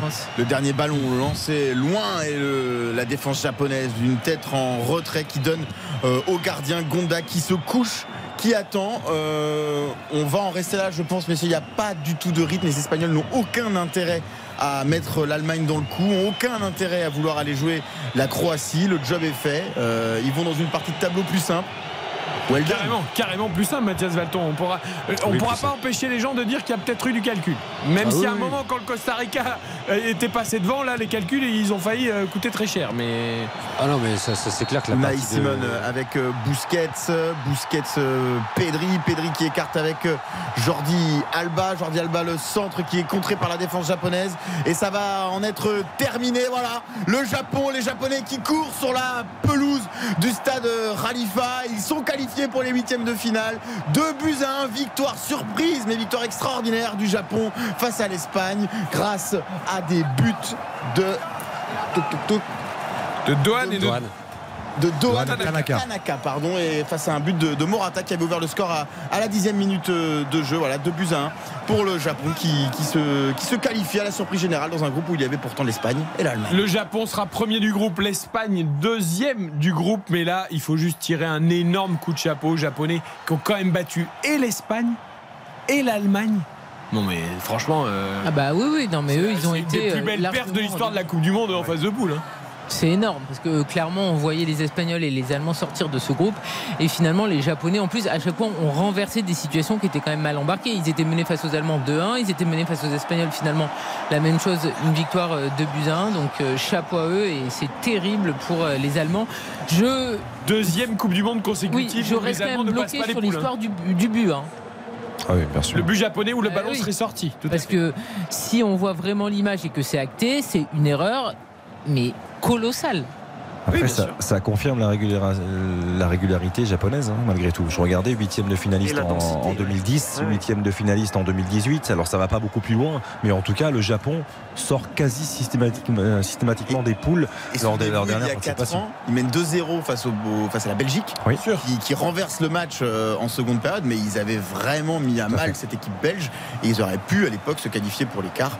Voilà, et puis la meilleure performance pour le Japon, ça reste chez eux, quart de finale euh, en 2002. David Lortolari, il y a quand même un progrès côté allemand. En 2018, ils avaient terminé quatrième de la phase de poule. Là, ils seront troisième. Faut que je cherche une réplique. Ah, J'essaie suis en de, train de chercher une trouver- réplique. j'essaie de trouver un point positif. Mais... Vous allez faire appel à moi pour la Suisse, puisqu'on n'est pas au bout de nos surprises du coup. Dans le groupe du Brésil. Mais David, vous êtes toujours le bienvenu sur cette antenne. bien, je m'inquiétais pas à ce niveau-là. Euh, non, mais l'Allemagne euh, accueillera l'Euro, le prochain Euro. Au moins, ils sont qualifiés. Il y a du- Ça va, ça, va, ça va parler. De toute façon, le, le- enfin voilà, on va pas en parler là ce soir à chaud, mais l'objectif c'était d'être prêt dans deux ans. Euh, on savait que ça serait trop court pour les jeunes joueurs de cette équipe. Y a le ballon encore. surface costaricaine et parce que le match joue toujours euh, entre Ouais. euh, le- l'Allemagne On va et se calmer le sur les commentaires, il n'y a plus aucun enjeu. On donnera un but s'il y a un but. Mais là, Quentin, je pense que vous pouvez redescendre en pression. L'Allemagne est éliminée. Le Japon termine premier du groupe. L'Espagne est deuxième. On va se poser. Il nous reste trois minutes avant de passer la, la main à Aude Verduncho et à Caroline Dublanche.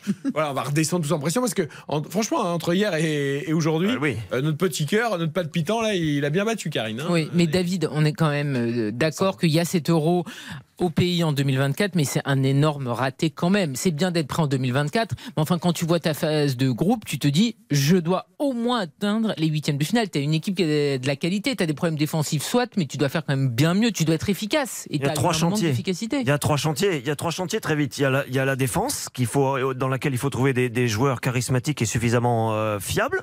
Il y a euh, la chanson Verwertung, la, la capacité à, à concrétiser les occasions. Donc il faut trouver un numéro 9, il faut trouver des joueurs qui marquent des buts. Et puis il y a la mentalité. Ça, il faut en parler aussi. Ces, ma- ces merveilleux joueurs qui ont été incarnés par Götze très tôt. La gagne, la gagne. La gagne. Parce que ça, en Allemagne, vous si vous n'avez pas ça, ça. vous, vous êtes, vous êtes, c'est un hors sujet en fait. Et il y, a eu- il y a eu des soucis de- de- d'audience en Allemagne, au moins au début du mondial. Il y aura sans doute une bien meilleure audience ce soir. Mais c'est parce que les gens se sont désintéressés de cette équipe qui ne ressemble plus à ses, à ses Non habitudes. mais là ils vont vous dire de toute façon le mondial au Qatar on n'en voulait pas, etc., etc., etc. Ils vont trouver. Quand on voit les visages, là, ils sont, dé- ils sont quand même Et déçus. puis, et puis ils ont la polémique toute trouvée avec le but japonais qui a été accordé alors que le ballon était sorti. Ils ont déjà trouvé leur bouc émissaire. Ils vont pouvoir. euh, Bah, ça, c'est vrai, Eric. Non mais je dis pas que c'est pas vrai. Non, mais après- non, mais ce que je veux dire c'est que les Allemands vont tout concentrer là-dessus. Non, mais après, Eric, dire, ils ont gagné quand même ce soir. Voilà, tout n'a pas été parfait dans ce match-là, mais ils gagnent quand même 4-2 l'arrivée. Tu- Non, mais tu vois ce que Non, je veux dire. c'est pour ça que je vous dis ils vont tout euh, concentrer sur le Japon. Voilà, quand tu vois ce qui se passe, euh, peuvent avoir des le visage de que- l'Espagne et que l'Espagne ne joue pas vraiment le jeu à fond, ça on peut le dire, je pense, non Ne renforce pas la thèse complotiste, Eric. Euh, Ah non, non, mais non, mais moi, Non, j'ai- mais moi, tu moi, sais, mon j'aime pas le complot. tu sais, hein, mon problème, Mathias, c'est là-dedans, que mais- j'ai- c'est d'avoir raison avant les autres. C'est ça le problème. Visionnaire. Avec beaucoup Non, mais d'humour moi- évidemment et de second degré. Cas, pour le c'est coup, fini, rapidement, c'est fini. Euh, le Costa Rica euh, perd 4 buts à 2 face à l'Allemagne, mais l'Allemagne et le Costa Rica sont éliminés. Mais l'Espagne, qui avait sa super cape de super favori, euh, redevient une équipe, euh, certes, qui, qui, qui peut faire peur, mais un peu moins quand même, Mathias. hein. Ah, complètement. Et puis on a vu ses, ses failles, ses faiblesses. Euh, ça a commencé un peu avec les Allemands. Et puis là, Mhm. ça s'est euh, avéré plus criant face aux Japonais. Donc voilà, il va falloir qu'ils redescendent, qu'ils se remettent à travailler. Allez, tu Avec peux une équipe qui a ressortir. un peu tourné. Quand même. Oui, quand Faut- même, Non, mais il faut quand même le dire. Je veux dire, c'est pas. euh, voilà. Il n'a pas joué à fond, à fond. Non, mais il y avait 5 changements. Je t'en ai Il peut ressortir le Rabon, il peut ressortir le Manchego, tout ça c'est bon. L'Espagne est qualifiée, mais l'Espagne sera deuxième du groupe. Rendez-vous face au Maroc en huitième de finale pour le Japon. L'exploit, bravo aux Japonais, première place et match contre la Croatie avant un éventuel quart, sans doute contre le Brésil. Merci à David Lortelari tout de même qui va repartir avec euh, bah, son de se attache refaire un peu de et puis l'Allemagne. et puis merci à Xavier Domergue, à Karine à Quentin. Vasselin, notre commentateur enflammé ce soir. Lucas Dindeleu, toute l'équipe à la réalisation. On refait la Coupe du Monde.